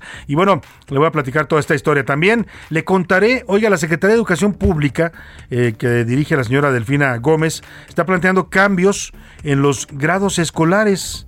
Dice que, dicen que van a desaparecer los grados escolares, o sea, ya no va a haber primero, segundo, tercero, cuarto, quinto y sexto de primaria, ya no va a haber primero, segundo y tercero de, de secundaria. ¿Sabe qué quieren hacer ahora? Van a poner seis fases de aprendizaje. Qué cosa tan extraña, ¿no? Yo, no me pregunto si el cambio que necesita la escuela y la educación en México tiene que ver con los nombres y con las formas, porque este gobierno se ha dedicado a eso, a cambiar desde palabras ahora hasta los, eh, los grados escolares, como si tuviera que ver con eso y no más bien con fortalecer a la educación, con mayor presupuesto, con um, capacitar más a los maestros, con ampliar los horarios, andaban cancelando las escuelas de, o cancelaron más bien las escuelas de, de horario extendido, y ahora quieren desaparecer los grados escolares. Ya está eh, generando mucha polémica todo este tema. También nació el segundo hijo del presidente López Obrador. Es hijo de José Ramón, lo, perdóneme, el segundo nieto, no el segundo hijo. Es el segundo hijo de José Ramón López Beltrán, el llamado o apodado Bodó, que así le dicen en las redes sociales, a José Ramón López Beltrán. Tuvo su segundo hijo, lo anunció en las redes sociales, dijo que estaba muy feliz con tu, esposa, con tu esposa Caroline Adams. Es el segundo nieto del presidente López Obrador. Voy a darle todos los detalles. Le voy a leer también parte de una carta que publicó Gilberto Guevara Niebla, hablando de especialistas en educación. Es un gran eh, pedagogo, pero además también un gran político de izquierda en México. Él fue fundador del PRD, estuvo militando en el Frente Democrático Nacional con Cuauhtémoc Cárdenas, es especialista en educación, fue subsecretario de Educación Pública en México y desde su posición de izquierda, Gilberto Guevara Niebla, pues se dice decepcionado del presidente López Obrador, publicó una carta fuerte en el diario La Crónica, donde publica habitualmente sus columnas, en los que explica por qué López Obrador ha terminado siendo para él una decepción. Así lo dice, dice que no es un gobierno de izquierda, que cada vez se parece más al viejo PRI. Voy a leerle fragmentos de esta carta que están muy interesantes por venir de quien viene, ¿no? No es el único decepcionado de este gobierno, pero sí es un personaje importante en la escena de la izquierda mexicana. Vamos a hablar de otros temas también, pero antes, antes vamos a hablar de sus opiniones y comentarios, vamos a escuchar lo que usted tiene que decirnos sobre los temas que le pusimos sobre la mesa en este lunes. Ya están conmigo aquí, me da gusto darles la bienvenida a Priscila Reyes y a José Luis Sánchez. ¿Cómo están ambos? Bienvenidos. Muy contento, Salvador, de tenerte en esta cabina. Ya de estamos verdad. de regreso. Y es lunes y empezamos con todo. Oye, batallando ¿no? un poco con la garganta porque parece que no, pero se deshabitúa la garganta a estar hablando tanto. Los cambios de clima te si dan usted me escucha torre, ahí como ¿no? carraspear, ¿no? No crea que me las tomé muy frías, sino simplemente Confiesa, Salvador, duré piñas coladas. casi dos semanas sin estar hablando en el radio y ya ahora me está afectando. Pero José Luis, ¿cómo estás? Bienvenido. Salvador García Soto, bienvenido de regreso. Te extrañamos nosotros y el público. Qué bueno que estás por acá. Bien, arrancando con todo. Ya cerrando el mes, la última semana de este mes, abril. Se va abril y, ya, viene mayo. Y viene mayo. Los calores de mayo. Oye, rapidísimo, de último momento, ya están por cerrar el trato entre Elon Musk y Twitter por 44 mil millones de dólares. están Musk? a nada, según un dato de Bloomberg, están a nada de cerrar el trato para comprar mil 44 mil millones de dólares. Lo que va a comprar, está comprando más o menos la acción en 54 dólares, 54.20 dólares la acción y ya está a nada de comprarlo. Oye, este señor que ya es súper poderoso, ¿no? Ya no, bueno. Que fabrica los... Quiere más poder. O sea, quiere más poder. Porque sería ya fabrica una los red de autos comunicación. eléctricos, ya, ya está es. dominando la carrera espacial, ¿no? ¿No? Está lleno de satélites además. Está- tiene todos satélites por todo el planeta. El internet Y ahora va a dominar una red social que es de las más influyentes a nivel mundial. Uf. Ese es el tema de Twitter, la influencia que tiene es influencia política, más allá Sí. de otras este, Y redes sociales. también, ¿no? es, ese es el tema de Twitter, la influencia política y económica que tiene. esa Sí, le están dando demasiado poder a estos empresarios, pero bueno, pues ahí está esta noticia que nos da José Luis Sánchez. Y antes de ir a las eh, preguntas que hoy le formulamos y a su respuesta sobre todo, quiero agradecerles a ambos, a José Luis Sánchez, nuestro jefe de información, y a Priscila Reyes, nuestra productora y también conductora, eh, pues eh, que nos hayan apoyado en estas vacaciones. Ambos estuvieron aquí al frente de este espacio informativo y lo hicieron de manera excepcional y profesional. Gracias a ambos. Con mucho gusto, Salvador, nos encanta, ¿verdad, mi querido Muchas Jay? gracias. Bueno, pues vamos a, ahora sí a las preguntas. Formulamos tres preguntas. Una tiene que ver con el retiro de esta palmera del Paseo de la Reforma. ¿Qué piensa usted que deben hacer ahora con ese espacio? Lamentablemente la palmera pues murió atacada por este hongo.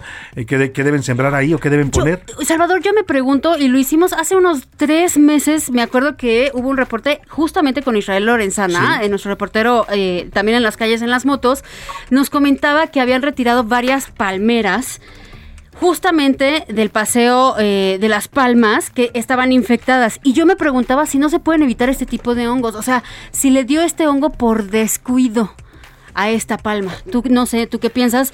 Según Pues yo mira, son cosas que puedes cuidar leído- con, sí, con sí, jardinería sí, yo, yo creo que debe haber un programa, toda ciudad del mundo tiene un programa para cuidar sus árboles, Sí, porque son parte sí. de tu, de tu eh, paisaje urbano y son además vitales para, Y esa era para la ciudad. Esa era histórica. Yo no sé si la descuidaron o no. Eh, leí opiniones de especialistas que este hongo particularmente que atacó esta palmera y que está atacando a otras palmeras de la ciudad es un hongo que se está reproduciendo de manera anormal por el tema del cambio climático.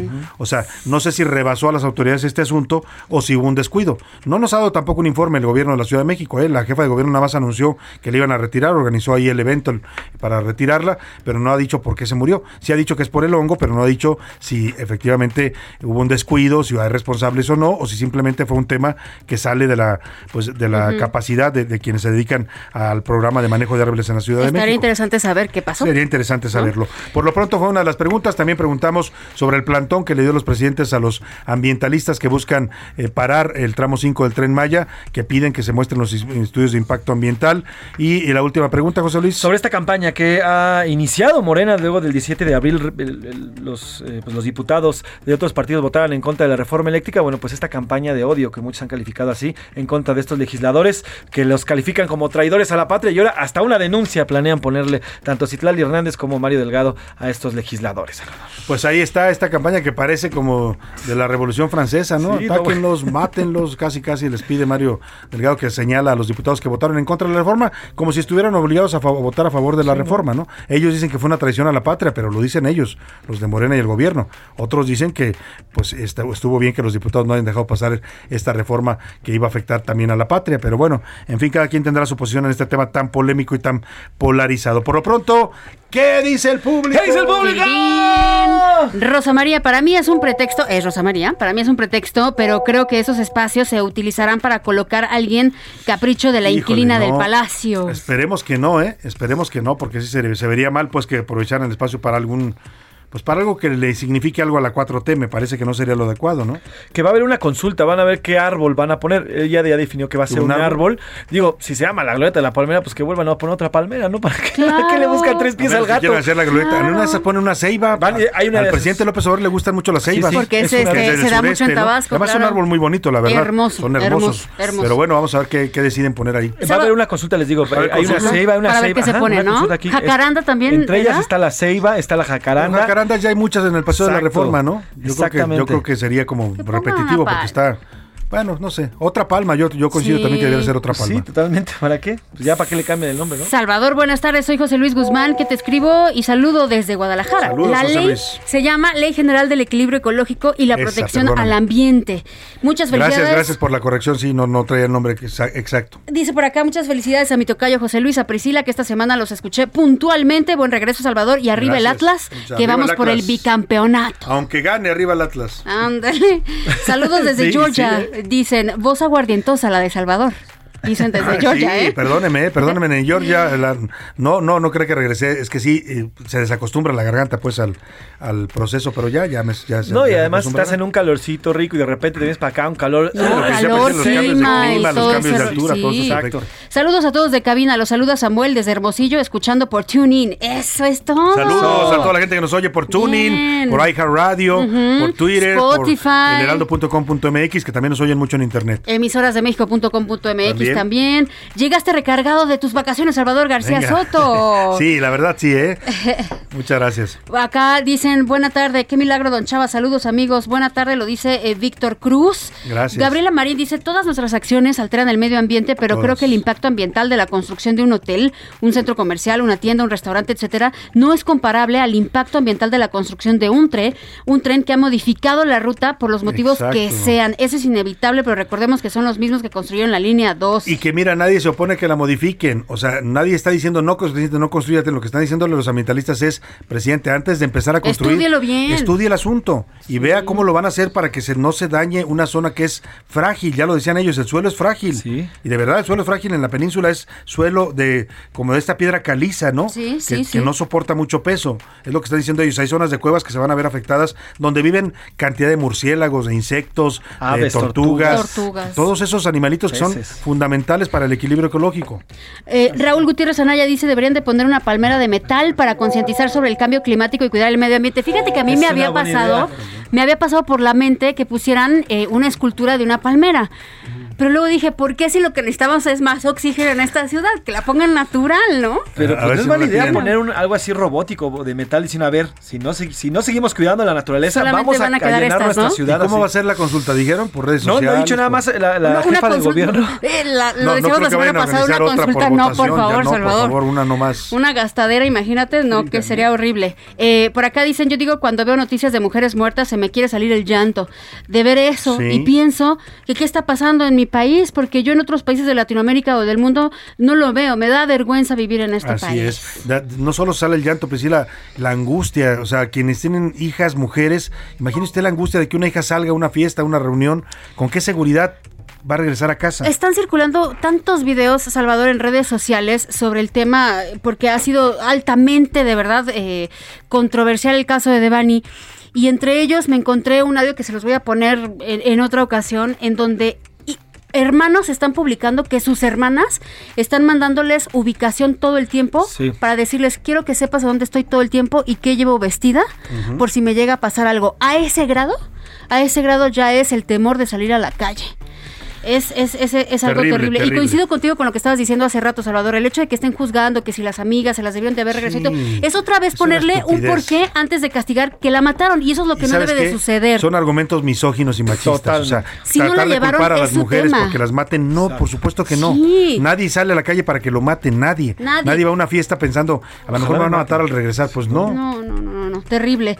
Eh, buenas tardes a todos, saludos, bienvenido Salvador. Lo extrañamos, mi mamá se quedó sin trabajo, ahora está quedándose conmigo hasta que encuentre algo, lo dice. Ani Alondra. Ani, Ánimo, Ani. Ánimo, Ánimo a su mamá. Pues sí, ya ojalá y salga algo pronto, ¿no? La verdad que está difícil el panorama ahorita laboral para muchas personas. Pues saludos desde eh, Playa del Carmen. Mi opinión respecto a la campaña de los de Morena es pura politiquería, nos está diciendo por este lado. Y por acá nos dice Jorge Ruiz, también nos manda saludos. Eduardo Herrera, muchísimas gracias por los saludos. Eh, Salvador, bienvenido. Acá, mm, pues a quién le convienen los feminicidios? Pues a la oposición. Adiós. ¿A poco no sabían? Lo dicen en este mensaje. Miguel Ramírez nos manda también saludos. Gracias, Miguel Ramírez. Gracias, Heriberto.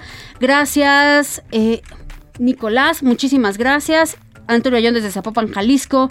Desde Cuautitlán Izcalli nos están escuchando. Señor periodista, muy buenas tardes. Saludos, Saludos. desde Cuautitlán Izcalli, Artemio Cardoso. Saludos. Artemio. Me recordó la época de, de la chuleta y del hueso con el Señor señor, periodista. periodista. Así me decían Señor entonces. periodista. Güey, güey, güey. Señora Marta de Catepec nos manda saludos, muchas gracias. Isidro de, de Ramadero también. Saludos, Isidro. Am, buenas tardes, don Chava. Saludos desde Texcoco. Gracias por los saludos desde Texcoco. Híjole. Tenemos un buen mensaje. Muchas gracias por sus mensajes, por comunicarse. Vamos a ver qué dice leyendo. Twitter también, José Luis Sánchez. Arroba ese García Soto, los invito a que nos sigan también arroba soy Salvador García Soto en Instagram. Sobre el tema de esta campaña de traición a la patria que ha implementado Morena, el 53.3% es- dice que es pura politiquería del partido Morena, el 41.9% dice que es una campaña de odio y solamente el 4% dice que es un castigo de verdad que se merecen estos legisladores. Solamente el 4% está a favor de esta campaña. Sobre el tema de la palmera, que, que ya quitaron este domingo, el 66% dice que pongan otra palmera, no hay más. El 20% dice un árbol diferente y el 18% dice no pongan ya nada más, dejen solamente la, la glorieta. Así que otra palmera. Ay, no, se qué horror. La glorieta ¿por vacía qué? se va a ver rara, ¿no? Sí, Pues sí, Las no glorietas tienen así. que tener algo para que sean, tengan un sentido. Sí, totalmente de acuerdo. Bueno, pues la, la- la mayoría se está pronunciando en favor de eh, poner una palmera y sí, yo creo que es lo más lógico, si así se llama, ¿no? Y sobre el último tema, la, la consulta, no, perdón, eh, lo de los eh, ambientalistas, Ajá. dice que El plantón el que plantón que dices, que, que dice el, eh, o que le pusieron ya a estos personajes, dice la- el 77% dice que al presidente no le interesa platicar de esos temas porque no tiene la verdad. El 20% dice que el presidente solamente hace politique- politiquería y solamente el 10% dice que tiene la razón en haber cancelado Esta esta, reunión. reunión. Así que solamente el 10% está a favor de Pues esta- ahí están sus opiniones. Muchas gracias por comunicarse con nosotros. Sígalo haciendo al 55 18 41 51 99 y, y también puede contactarnos a través de arroba S García Soto. Oiga, y hablando de este plantón a los ambientalistas, vamos a retomar la llamada que lamentablemente se nos interrumpió. Ya sabe que las comunicaciones en este país no tienen palabra. Estábamos platicando con Gema Santana. Ella es eh, de los grupos eh, colectivos ambientalistas que están participando en este movimiento de Sélvame el tren. Nos estaba narrando de pues eh, por qué están sorprendidos de la cancelación del presidente López Obrador. La mayor parte de ellos estaban listos, los 10 asistentes que estaban confirmados. Nunca estuvo en la lista de Eugenio Derbez. Y con ese pretexto de que Eugenio Derbez no podía venir porque está filmando una película en Hollywood, lo dijo en este video que ya le puse, pues el presidente canceló. Gema, eh, retomamos la conversación contigo. Buenas tardes. Buenas tardes, disculpen que estábamos aquí en la rueda de prensa y en el centro hay a veces un poco de mucho ruido. No te preocupes, Gema. Nos estabas diciendo, bueno, pues que no entienden esta cancelación, eh, eh, salvo con una razón, que el presidente no tenga argumentos para defender esta, esta obra. Exactamente, no no hay estudios ambientales, eh, pues ya no lo comprueban este, con todo esto. Eh, la verdad es que sí es este, preocupante la respuesta del comunicado. Eh, yo creo que lo que nos iban a comentar el día de hoy a las seis de la tarde, nos adelantaron lo que nos iban a decir y bueno, pues es preocupante también porque pues en realidad son argumentos que no son ciertos. Y de hecho se acaba ya de subir este, a las redes de Selva del Tren los argumentos que son que son los correctos, ¿no? Claro, habían dicho, por ejemplo, el presidente hoy en- cuando, cuando habla del tema dice que pues no tenía caso reunirse si no iban a asistir todos, que en fin, y les recomienda que vayan a dialogar con las comunidades. Habían dicho también el gobierno que no hay cenotes en esta zona, pero ustedes han demostrado con videos que efectivamente hay zonas y cavidades por donde corre el agua subterránea. Así es, pues, sí, los, sí los hay, hay ya demasiada evidencia, es no Ujú. querer ver. eh, y lo más preocupante de todo es no abrirse al diálogo y además violar la ley, porque no están cumpliendo con la ley ambiental. Eso es lo más preocupante de todo. Eh, no, este, en esta zona del tramo 5 eh, no hay campesinos, es una zona turística, hay ejidatarios que pues han este, les han comprado sus, sus terrenos o simplemente pues si no lo si no lo hacían les expropiaban, ¿no? Y lo ha dicho el presidente en la mañanera. Entonces, en realidad sí sí es este preocupante la que la no apertura al diálogo y, y bueno, pues ¿qué, qué, qué les puedo decir? Lo, lo único que nos queda es seguir presionando, seguir metiendo más amparos y este pues llegar a todas las instancias nacionales e internacionales. Eso te iba a decir, eh, Gema Santana, ¿qué sigue? Porque yo escucho a mucha gente que nos pregunta, también se acerca y nos dice, oye, ¿qué hacer? Porque pues vemos esta lucha, pero vemos que el gobierno no quiere escuchar, no quiere dialogar, y mientras mucha gente está preocupada por este tema de que se esté eh, talando la selva y que además se esté poniendo en riesgo todo este sistema de acuíferos subterráneos en la península Maya. ¿Qué puede hacer Sí. la gente para sumarse a su movimiento Mm, para apoyar pues, esta demanda? es eh, exigirle al gobierno que cumpla la ley, que nos escuche, que vaya el presidente al tramo 5, Ujú. que camine y baje las cuevas. Y hay otra instancia más práctica también, bueno, un poquito más engorrosa para la ciudadanía, pero los que realmente están preocupados y que quieren invertir tiempo en esto, pues que, que también demanden como ciudadanos, pueden meter también demandas ciudadanas desde cualquier parte del país. Amparos, Estamos- amparos, Amparos, perdón. Ajá, amparos colectivos, sugieres tú. Exactamente. ¿Harán algún formato la, la asociación? Porque esto Sí, se lo puede promover. Lo, lo vamos a subir, eh, digo, desde la parte legal, desde la parte eh, pues de comunicación y, y bueno, vamos a, a seguir tratando, eh, por supuesto siempre de manera respetuosa, objetiva, porque esto lo haríamos cual- con cualquier gobierno si no respeta la ley ambiental. No es un tema de la 4T, no es un tema de partidos, esto lo haríamos con cualquier con cualquier funcionario, con cualquier administración, si, si está sucediendo esto. ¿no? Entonces, Bueno, pues- sí vamos a seguir todo esto. Pues vamos a seguir y también aquí lo seguiremos apoyando. Los micrófonos están abiertos para esta, para este movimiento y para todos ustedes que pues están defendiendo algo que nos pertenece a todos, que es el patrimonio ecológico de, de esta zona de la península Maya y que no queremos perder y no debemos perder en, en tiempos donde el mundo está viéndose afectado por temas del cambio climático, pues este gobierno está destruyendo patrimonio ambiental. Vamos a estar muy muy pendientes, Gema Santana, de este movimiento de Selva Meltrén. Gracias. Un abrazo, muchas gracias. Pues ahí está la posición de ellos. Fueron a decirle a la puerta de Palacio al presidente que pues ahí estaban, que estaban todos listos para platicar con él, que no faltó nadie, que nadie canceló de los que estaban confirmados, porque ese argumento utilizó la presidencia mintiendo, ¿eh? Dijeron, como no van a venir, pues no, Eugenio Derbez nunca estuvo contemplado, nunca estuvo en la lista. O sea, ellos nunca dijeron va a asistir Eugenio Derbez porque ellos sabían que Eugenio no podía asistir. Pero yo me pregunto, insisto, si el presidente quiere ver a Eugenio Derbez o quiere dialogar con él, a lo mejor quiere que le cuente algunos chistes o no sé, pues que lo busque, ¿no? Y lo invite a Palacio Nacional.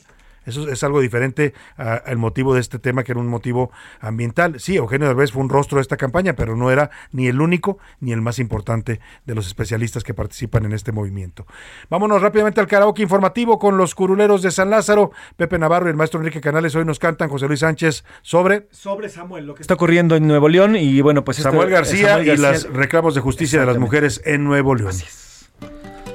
Ya se Si yo fuera Samuel, tendría que empezar por bajarle un chorro a Facebook, a TikTok, Twitter e Instagram. Estaría gobernando. Si yo fuera Andrés Manuel, dejaría de pelear. Nada de berrinches, nada de campañas y al país a levantar las asesinadas nos harían llorar. Y así, gobiernos vienen y van, para la población todo es exactamente igual. Desearía que aceptaran que han fallado en la seguridad. Si yo fuera Samuel, o si fuera Andrés Manuel, aceptaría que fallé. Y así, gobiernos vienen y van, para la población todo es exactamente igual. Desearía que aceptaran que han fallado en la seguridad.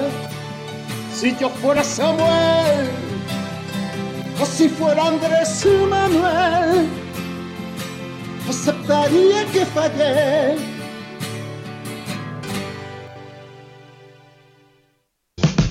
Estás escuchando A la Una con Salvador García Soto. Regresamos. Ya estamos de vuelta con A la Una con Salvador García Soto. Bienvenido a tu dosis de buenas noticias. Mi nombre es Soy la Alegría. Mexicano Javier Camarena ya alista su regreso al mítico Metropolitan Opera House en Nueva York. El veracruzano prepara una versión contemporánea de Lucia di la de Gaetano Donizetti. Enfrascado ya en los ensayos antes de su regreso, este sábado Camarena aseguró sentirse emocionado y nervioso después de que no ha hecho mucha ópera en los últimos nueve meses, salvo una Lucia di la Mermur y el Elixir de Amor en julio y noviembre pasados. La obra será transmitida en cines dentro de la serie The Met Live in HD este 21 de mayo. ¡Felicidades, Javier Camarena!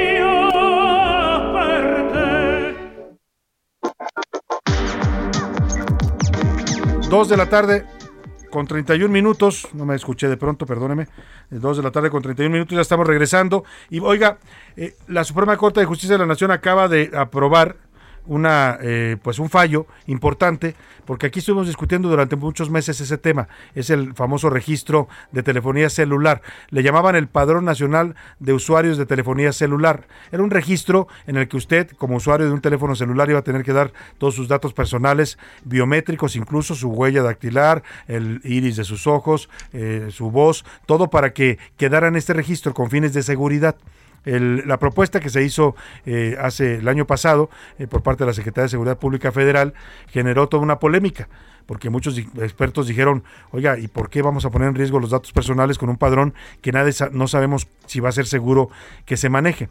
Bueno, pues toda esa polémica terminó en una demanda de controversia constitucional del IFETEL, el Instituto Federal de Telecomunicaciones, que era el organismo que iba a regular esto, la, la controvertió ante la Corte, pidió que se declarara inconstitucional, dijo que los datos personales de los mexicanos no podían estar sujetos al contrato de un teléfono celular.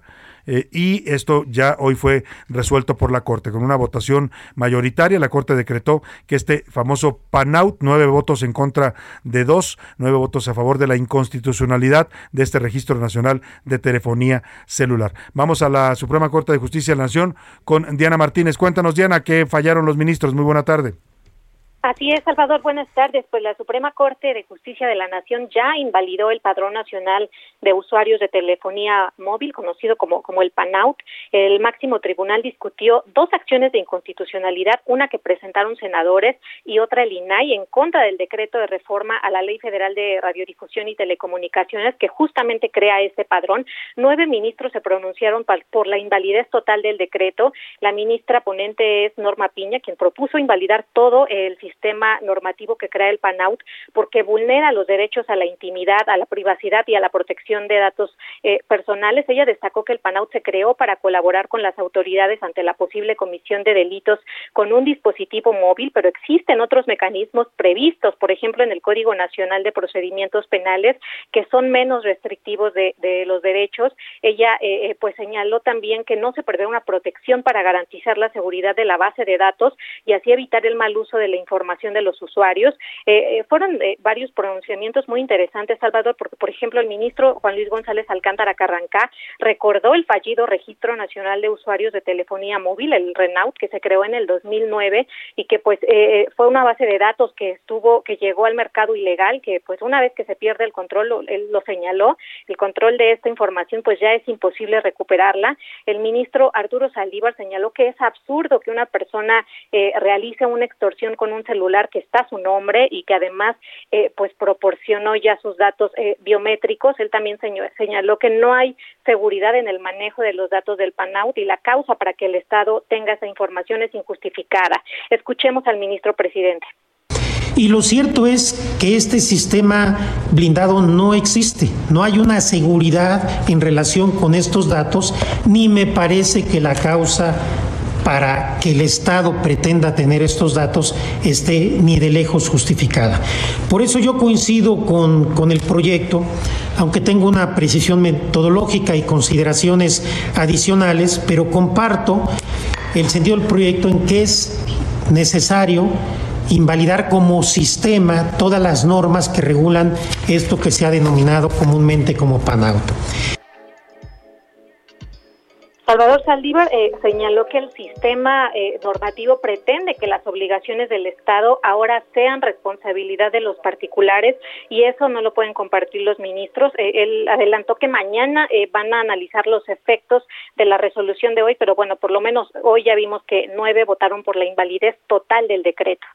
Bueno, pues sí, me parece que es lo más, lo más eh, adecuado que debía pasar en este caso, Diana, lo decían bien los ministros, no había garantías para que nuestros datos personales y biométricos además estuvieran en manos de pues de una, una institución que no sabíamos si iba a poder garantizar la seguridad. Ya lo hemos visto con el padrón del INE, lo hemos visto con una serie de registros en México. El SAT acaba de decir que le estaban robando información. La directora Raquel Buenrostro dijo que durante 15 años le estuvieron sacando información de sus sistemas de cómputo. Imagínese, si el SAT no puede tener seguridad en los datos fiscales y financieros de los mexicanos, ¿qué seguridad había de este registro? Qué bueno que los ministros decidieron declararlo inconstitucional. Te agradezco mucho el reporte, Diana Martínez. Buena tarde.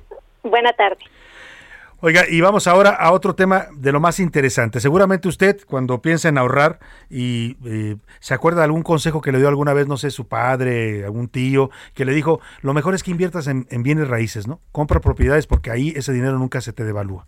Y es un buen consejo, es una realidad que son una de las inversiones más fiables. Pero ahora, para poder usted invertir en bienes raíces, ya no tiene que hacerlo comprando una casa o un departamento que luego tiene que administrar y tiene que estar cuidando.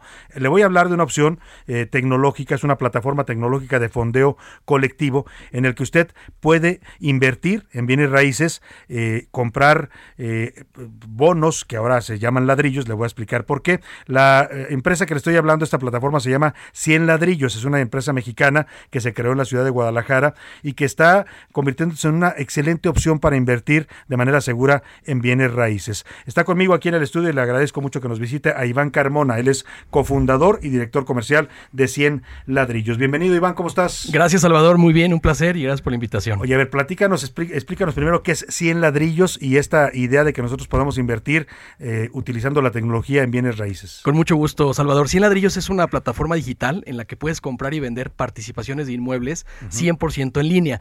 Imagínate, Salvador, un local comercial que vamos a decir que está rentado a una farmacia, tiene un valor de 10 millones de pesos.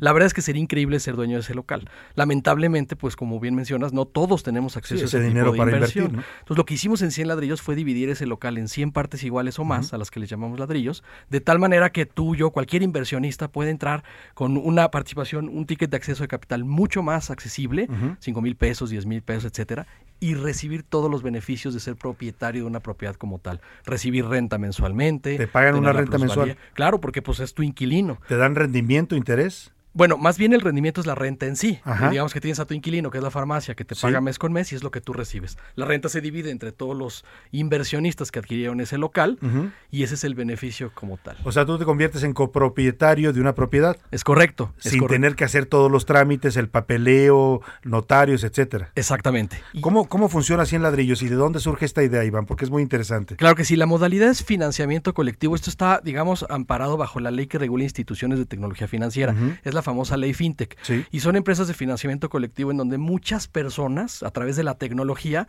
digamos, invertimos en un proyecto en particular, que en este caso es un proyecto inmobiliario. Entonces, tenemos una licencia que nos otorgó recientemente la Comisión Nacional Bancaria de Valores y que O sea, nos están reconocidos por la Comisión. Nacional Bancaria, eso es importante. 100%. Somos la única plataforma de este tipo que ya cuenta con una autorización eh, para hacerlo. Y entonces juntamos personas que quieren vender un inmueble con muchísimas personas que hoy por hoy pueden tener acceso a este tipo de inversión. La idea surgió, bueno, pues entre los fundadores cuando por fin pudimos hacernos de un inmueble, Sí. pues la parte que era buena desde el punto de vista inmobiliario resultó ser un tormento, pues porque además de que es intensivo en capital, hay que saberle a temas Claro. notariales, contables, tema de ubicación. Y entonces dijimos, oye, esto de- debería de ser mucho más accesible, debería haber una mejor forma de O sea, lo que hacen ustedes es ah, realizan todo este trámite y este papeleo legal eh, y lo único que hace el inversionista es yo pongo mi dinero, te lo entrego y tú te encargues de pagarme una renta. ¿Una renta por cuánto tiempo? En, en todo el tiempo que sea, tú De ya eres vida. dueño de la propiedad y Ya eres mien- dueño. mientras esté rentado la propiedad, pues tú vas a, a recibir renta. Y cuando yo compro ladrillos, así los llaman ustedes a estos bonos de inversión, Sí. eh, ¿qué me dan? Eh, ¿Me dan un título de propiedad? Es una participación, es una, la propiedad se escritura en un fideicomiso y tú tienes, digamos, los derechos para cobrar la renta y venta de esa propiedad. Entonces, 100 ladrillos te representa, digamos, en el fideicomiso y tú tienes los derechos como tal de esa propiedad.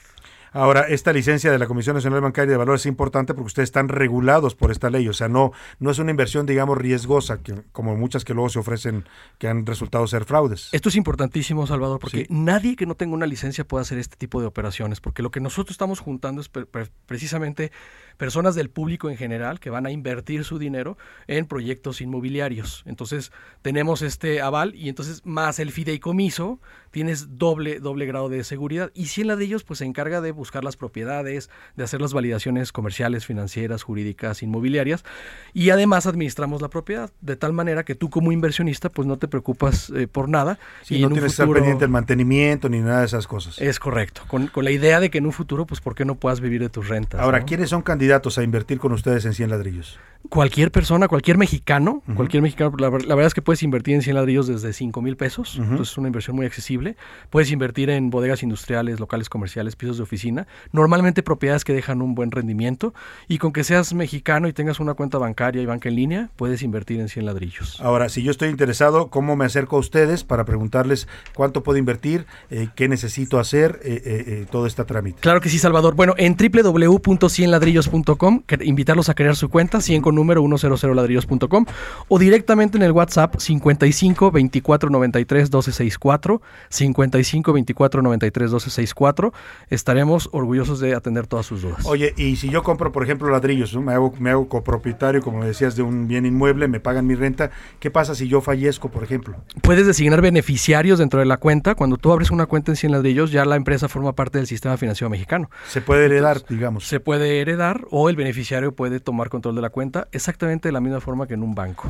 Eh, los rendimientos que están eh, mensual, anualmente, ¿en cuánto están dando ustedes? Por el tipo de propiedades que tenemos en la plataforma, un promedio de entre 7 y 8% anual de pura renta, Ajá. y a eso hay que sumarle la plusvalía, que, que la plusvalía pues es un poco subjetiva, ¿no? Pero puede ir entre 10 y 15% de Oye, pues plusvalía. felicidades porque me parece una extraordinaria idea de verdad de negocio y negocio también para una ofrecerle a los eh, pues a la gente que quiera invertir una opción segura, no regulada y además en propiedades que es lo que muchos siempre nos gusta invertir, ¿no? Así es, Salvador, gracias. Así en ladrillos ya podemos tener bienes raíces para todos los mexicanos. Así es, ya puede usted ser propietario sin tener que tener los trabajos de un propietario, pero sí recibir su renta mensual. Eso Totalmente. es muy importante. Pues ya se sabe, búsquelos, busque así en ladrillos esta empresa fintech mexicana eh, creada en Guadalajara que usted puede consultar en su página de internet. ¿Me la repites, Iván, por favor? Claro que sí, www.cienladrillos.com, 100 con número 100ladrillos.com. Ahí le van a poner un asesor personalizado que lo va a apoyar en todo el proceso, lo va a orientar. Usted puede invertir desde 5 mil pesos hasta lo que usted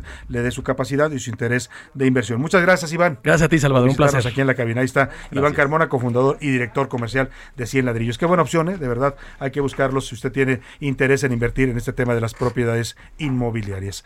Vámonos a otros temas importantes. A la una, con Salvador García Soto. Y vamos ahora a otro tema importante, pero antes de eso, antes de ir a esta información, déjeme contarle que ya se cerró la venta. Aquí está conmigo José Luis Sánchez. A partir de hoy, Twitter, esa red social que muchos utilizamos, a mí es la red social que más utilizo, que mueve mucha información, opiniones, comentarios, muchas granjas de voz también, crea tendencias mundiales, se vuelve viral, hay gente que se ha hecho famosa a través de ella, estoy hablando de Twitter, eh, pues ya tiene un nuevo dueño, el señor Elon Musk, propietario además también de Tesla y de satélites espaciales, es el nuevo dueño de Twitter. José Luis Sánchez. Así es, Salvador. Hace unos minutos se ya se cerró totalmente la venta, incluso allá en Nueva York, en Nasdaq, que es esta parte de la bolsa americana que se trata de y que lleva a todas las empresas digitales, sacó a Twitter por unos minutos de las eh, de, todo su listado para eh, en la espera de que se consumara ya esta venta. Fueron exactamente 44 mil millones de dólares, algo así como 890 mil millones de pesos los que se fue esta venta de, Twitter, que se estuvo negociando desde hace dos semanas eh, cuando Elon Musk, Elon Musk pidió o dijo que le encantaría comprar esta, esta red social, estuvo moviéndose y hoy, hoy ya se consuma esta venta. 194 mil millones de dólares, 890 mil millones de pesos, con lo, que cual, con lo cual hoy Elon Musk es dueño del 100% y eso es lo que se estaba negociando, Salvador, si va a ser parte o si va a ser tres cuartas partes o si va a ser completo y es el 100% lo que compra Elon Musk de esta red social de Twitter al señor Dave Smith, que era el anterior dueño. Y comentabas tú que en 2017, ahí en mismo en Twitter, en su cuenta, el señor Elon Musk hizo una broma con David Smith preguntándole cuánto costaba Twitter, porque sé que le gustaba mucho. El 21 de diciembre Elon Musk pone un tweet y dice I love Twitter y Dave Smith, el dueño, el entonces dueño de esta red social decía, tú de- pues, deberías de comprarlo si tanto te gusta. Recordemos que en el 2017 estaban en este jaloneo, sí pasaban, ¿te acuerdas cuando nuestros tweets estaban en 70 caracteres? Cuando solamente podías poner 70 caracteres, bueno, estaban en esta reforma que Twitter se caía hasta el hasta el suelo y bueno, perdía acciones y demás. Bueno, pues entonces le, re- le re- le responde Elon Musk en aquel 2017, de a cómo, de a cómo, le ¿De a dice, cómo va a ser? How much is it? Dice, de y a hoy, cómo. tres años, cuatro años, Cuatro después, años después. ya la compró el señor Elon Musk. ¿Cuánto poder está adquiriendo este hombre? ¿Cuánto poder está adquiriendo este hombre en este tema? Oiga, vamos Así es. rápidamente a escuchar el, eh, lo que pasó con la Glorieta de la Palma, con más bien la palma que estaba en la glorieta. Ayer la despidieron con honores, ¿no? Falleció la palmera, es una tristeza porque era un símbolo de la ciudad, duró 100 años en el lugar donde estaba colocada, fue retirada con lo que pretendía ser un homenaje, terminó siendo pachanga. Ya sabe que los mexicanos de todo hacemos una pachanga y en eso terminó el retiro de la palmera de la glorieta en Niza y Reforma. Escuche usted.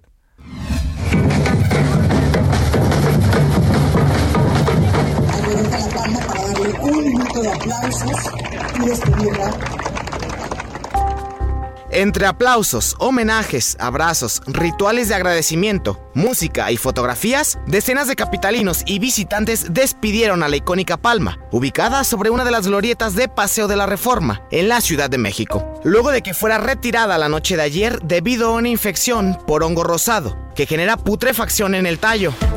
Esta especie adornó la capital por más de un siglo, incluso antes que el Ángel de la Independencia. No se sabe con exactitud cuándo fue plantada, pero a partir de 1920 se tiene registro fotográfico de esta especie, Phoenix canariensis, originaria de las Islas Canarias. Aunque de acuerdo al periodista Héctor de Maulón, existe una versión de que el conjunto de palmeras que están sobre reforma y en algunas otras partes de la Ciudad de México fueron plantadas por el jardinero de Porfirio Díaz, Tatsugoro Matsumoto. Tras el retiro de este ejemplar, a partir de este lunes se lleva a cabo una consulta ciudadana en el portal lapalmadereforma.cdmx.gov.mx para determinar qué especie de árbol la sustituirá. Así, murió una parte importante de la Ciudad de México, una palma que vio transcurrir todo tipo de eventos y sucesos históricos, un ciclo de vida que fue despedido con tristeza, pero con algarabía. Es algo histórico, algo que forma parte de, pues, de los mexicanos. Sí me causa tristeza, algo emblemático de México y parte de mis raíces.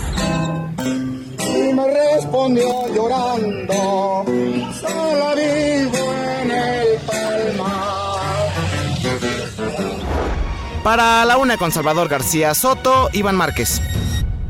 Fue La Palma, en paz descanse la señora Palma, ¿no? 100 años de, tuvo de vida y 100 años de ser un símbolo eh, y una referencia para la Ciudad de México en el paisaje urbano de esta gran urbe. Vamos a ver qué colocan ahora en su lugar.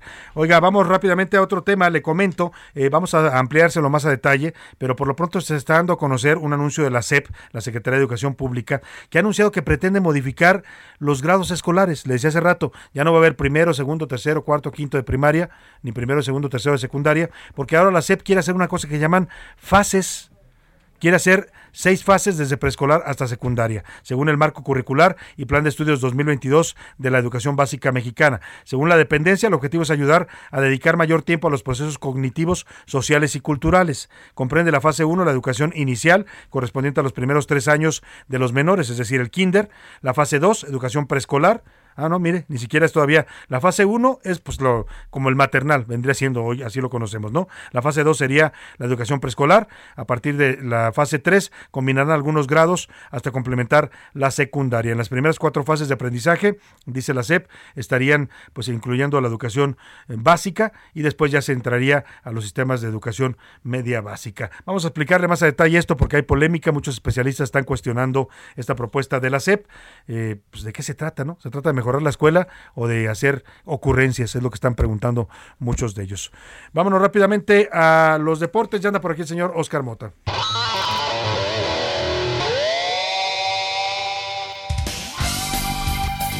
Oscar Mota, buenas tardes, bienvenido. Mi querido Salvador García Soto, ¿cómo estás? Te mando un gran abrazo a los amigos y amigas que nos escuchan a la una. Hoy un gran día para ganar temas interesantes. Eh, se corrió el Gran Premio de Imola, el Gran Premio de Italia, un gran premio que por cierto tiene un tema histórico en la Fórmula 1 porque desafortunadamente es el Gran Premio donde murió Ayrton Senna en esta famosa... Ahí donde se mató Ayrton eh, Senna. donde se mató Ayrton Es en la Emilia Romagna. En Emilia Romana, exactamente. Allá en- Entonces, en Italia. y además, pues es en la casa de Ferrari, ¿no? O sea, la Fórmula 1 la construyeron, pues entre muchos otros, pero Enzo y Dino Ferrari. Entonces, pues es una de las eh, carreras más importantes. Y en esa carrera, Red Bull hizo el 1-2, qué paso tan chévere. Un 1-2, un eh, número 1 que gana Max Verstappen y número 2 Sergio Checo Pérez. Un 1-2 que no hacían Red Bull desde el 2016. Lo que está haciendo ahora Checo Pérez en su mejor momento, como iniciaste el programa, es completamente eh, histórico, destacable. 17 podios ya de Checo, mi querido Salvador. Impresionante, ¿no? Y yo creo que ya nos toca verlo en un primer lugar, ¿no? Segurísimo. Vamos a escuchar lo que, dice lo que dijo Checo Pérez al término de la carrera y lo comentamos rápidamente. Es un gran día para el equipo, ¿no? Eh, me hubiera gustado ganar la carrera sin duda, pero hoy en estas condiciones era muy fácil cometer un error. Entonces estoy, estoy contento con el resultado para el equipo. Ferrari cometió los errores y bueno, eso, eso es bueno para cerrar la brecha que teníamos en el campeonato. Con tanta mala suerte que hemos tenido, es, es un excelente resultado para todo el equipo.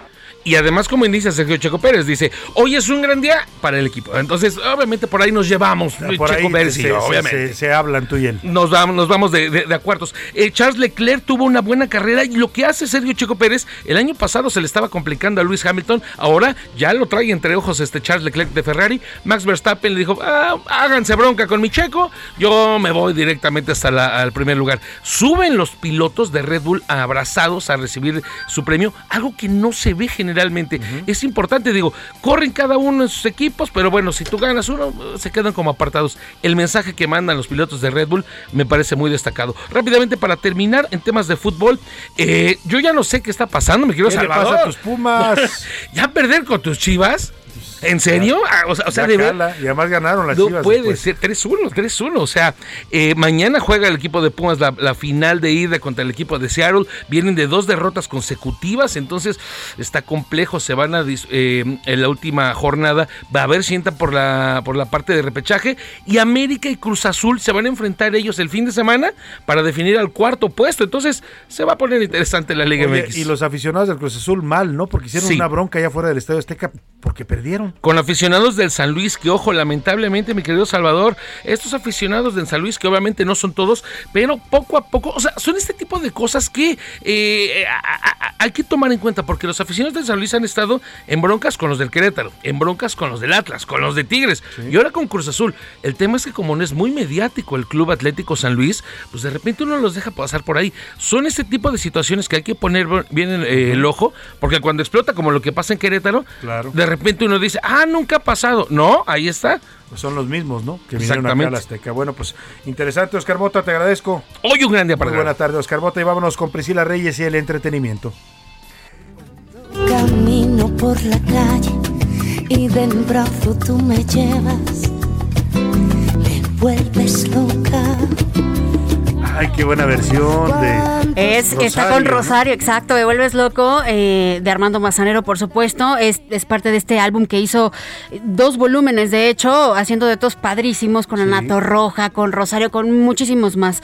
Oye, Salvador, esta noticia no me gustó, no me gustó enterarme de esto porque se me hace una verdadera falta de respeto. A ver, cuando hablamos, si yo les digo tres compositores mexicanos muy famosos, seguro que van a poner a Armando Manzanero en esa lista. seguro. Van a poner a José Alfredo Jiménez, van a poner a Juan Gabriel, Gabriel. pero seguro está Armando Manzanero. Seguro debe estar. Que tiene registrada más de hablas de los 600 canciones. más populares y más Sí. prolíficos, él debe estar. Y que le puso canciones y éxitos a carreras de muchísimos artistas. no y de entonces, Luis Miguel, ¿no? ¿de qué crees que nos estamos enterando? Ustedes acuérdense que el maestro muere el 28 de diciembre de 2020 por COVID a los 85 años. Fue una sorpresa para todos. Y en plena pandemia, Bellas Artes anunció que ellos le iban a hacer un homenaje en Bellas Artes, pero no en ese momento, ¿no? Que iba a ser virtual y no sé qué. Luego, la Sociedad de Autores y Compositores Mexicanos también dijeron lo mismo y que le iban a poner pausa. Y ahora publicaron que le iban a hacer un concierto, eh, ya tenían los planes para desarrollar ya el concierto en Bellas Artes, un concierto homenaje, y entonces el hijo Juan Pablo Manzanero dijo, no, no, no, no, no, no, no, a ver, Así de mi plano. padre se murió sentido porque pidió tocar en Bellas Artes en varias ocasiones y le dijeron, esto es lo que dice Juan Pablo, Ajá. le dijeron que no estaba a la altura. ¿Quién Hazme sería el burócrata, porque no le puedo llamar de otra manera, que le dijo al maestro Manzanero que él no podía cantar en Bellas Artes? ¿Quién sería el, ¿Quién sería el idi- idiota? Sí, hay que decirlo. Sí. Que le dijo que no estaba a la altura, este es verdad.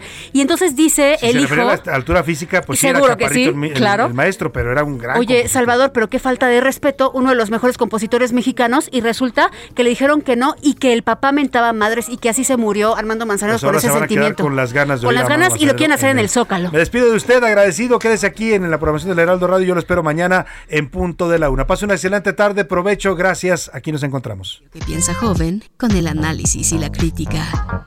A la una, con Salvador García Soto. De lunes a viernes, de 1 a 3 de la tarde. Tired of ads barging into your favorite news podcasts? Good news. Ad-free listening is available on Amazon Music for all the music plus top podcasts included with your Prime membership. Stay up to date on everything newsworthy by downloading the Amazon Music app for free or go to amazon.com slash news ad free. That's amazon.com slash news ad free to catch up on the latest episodes without the ads.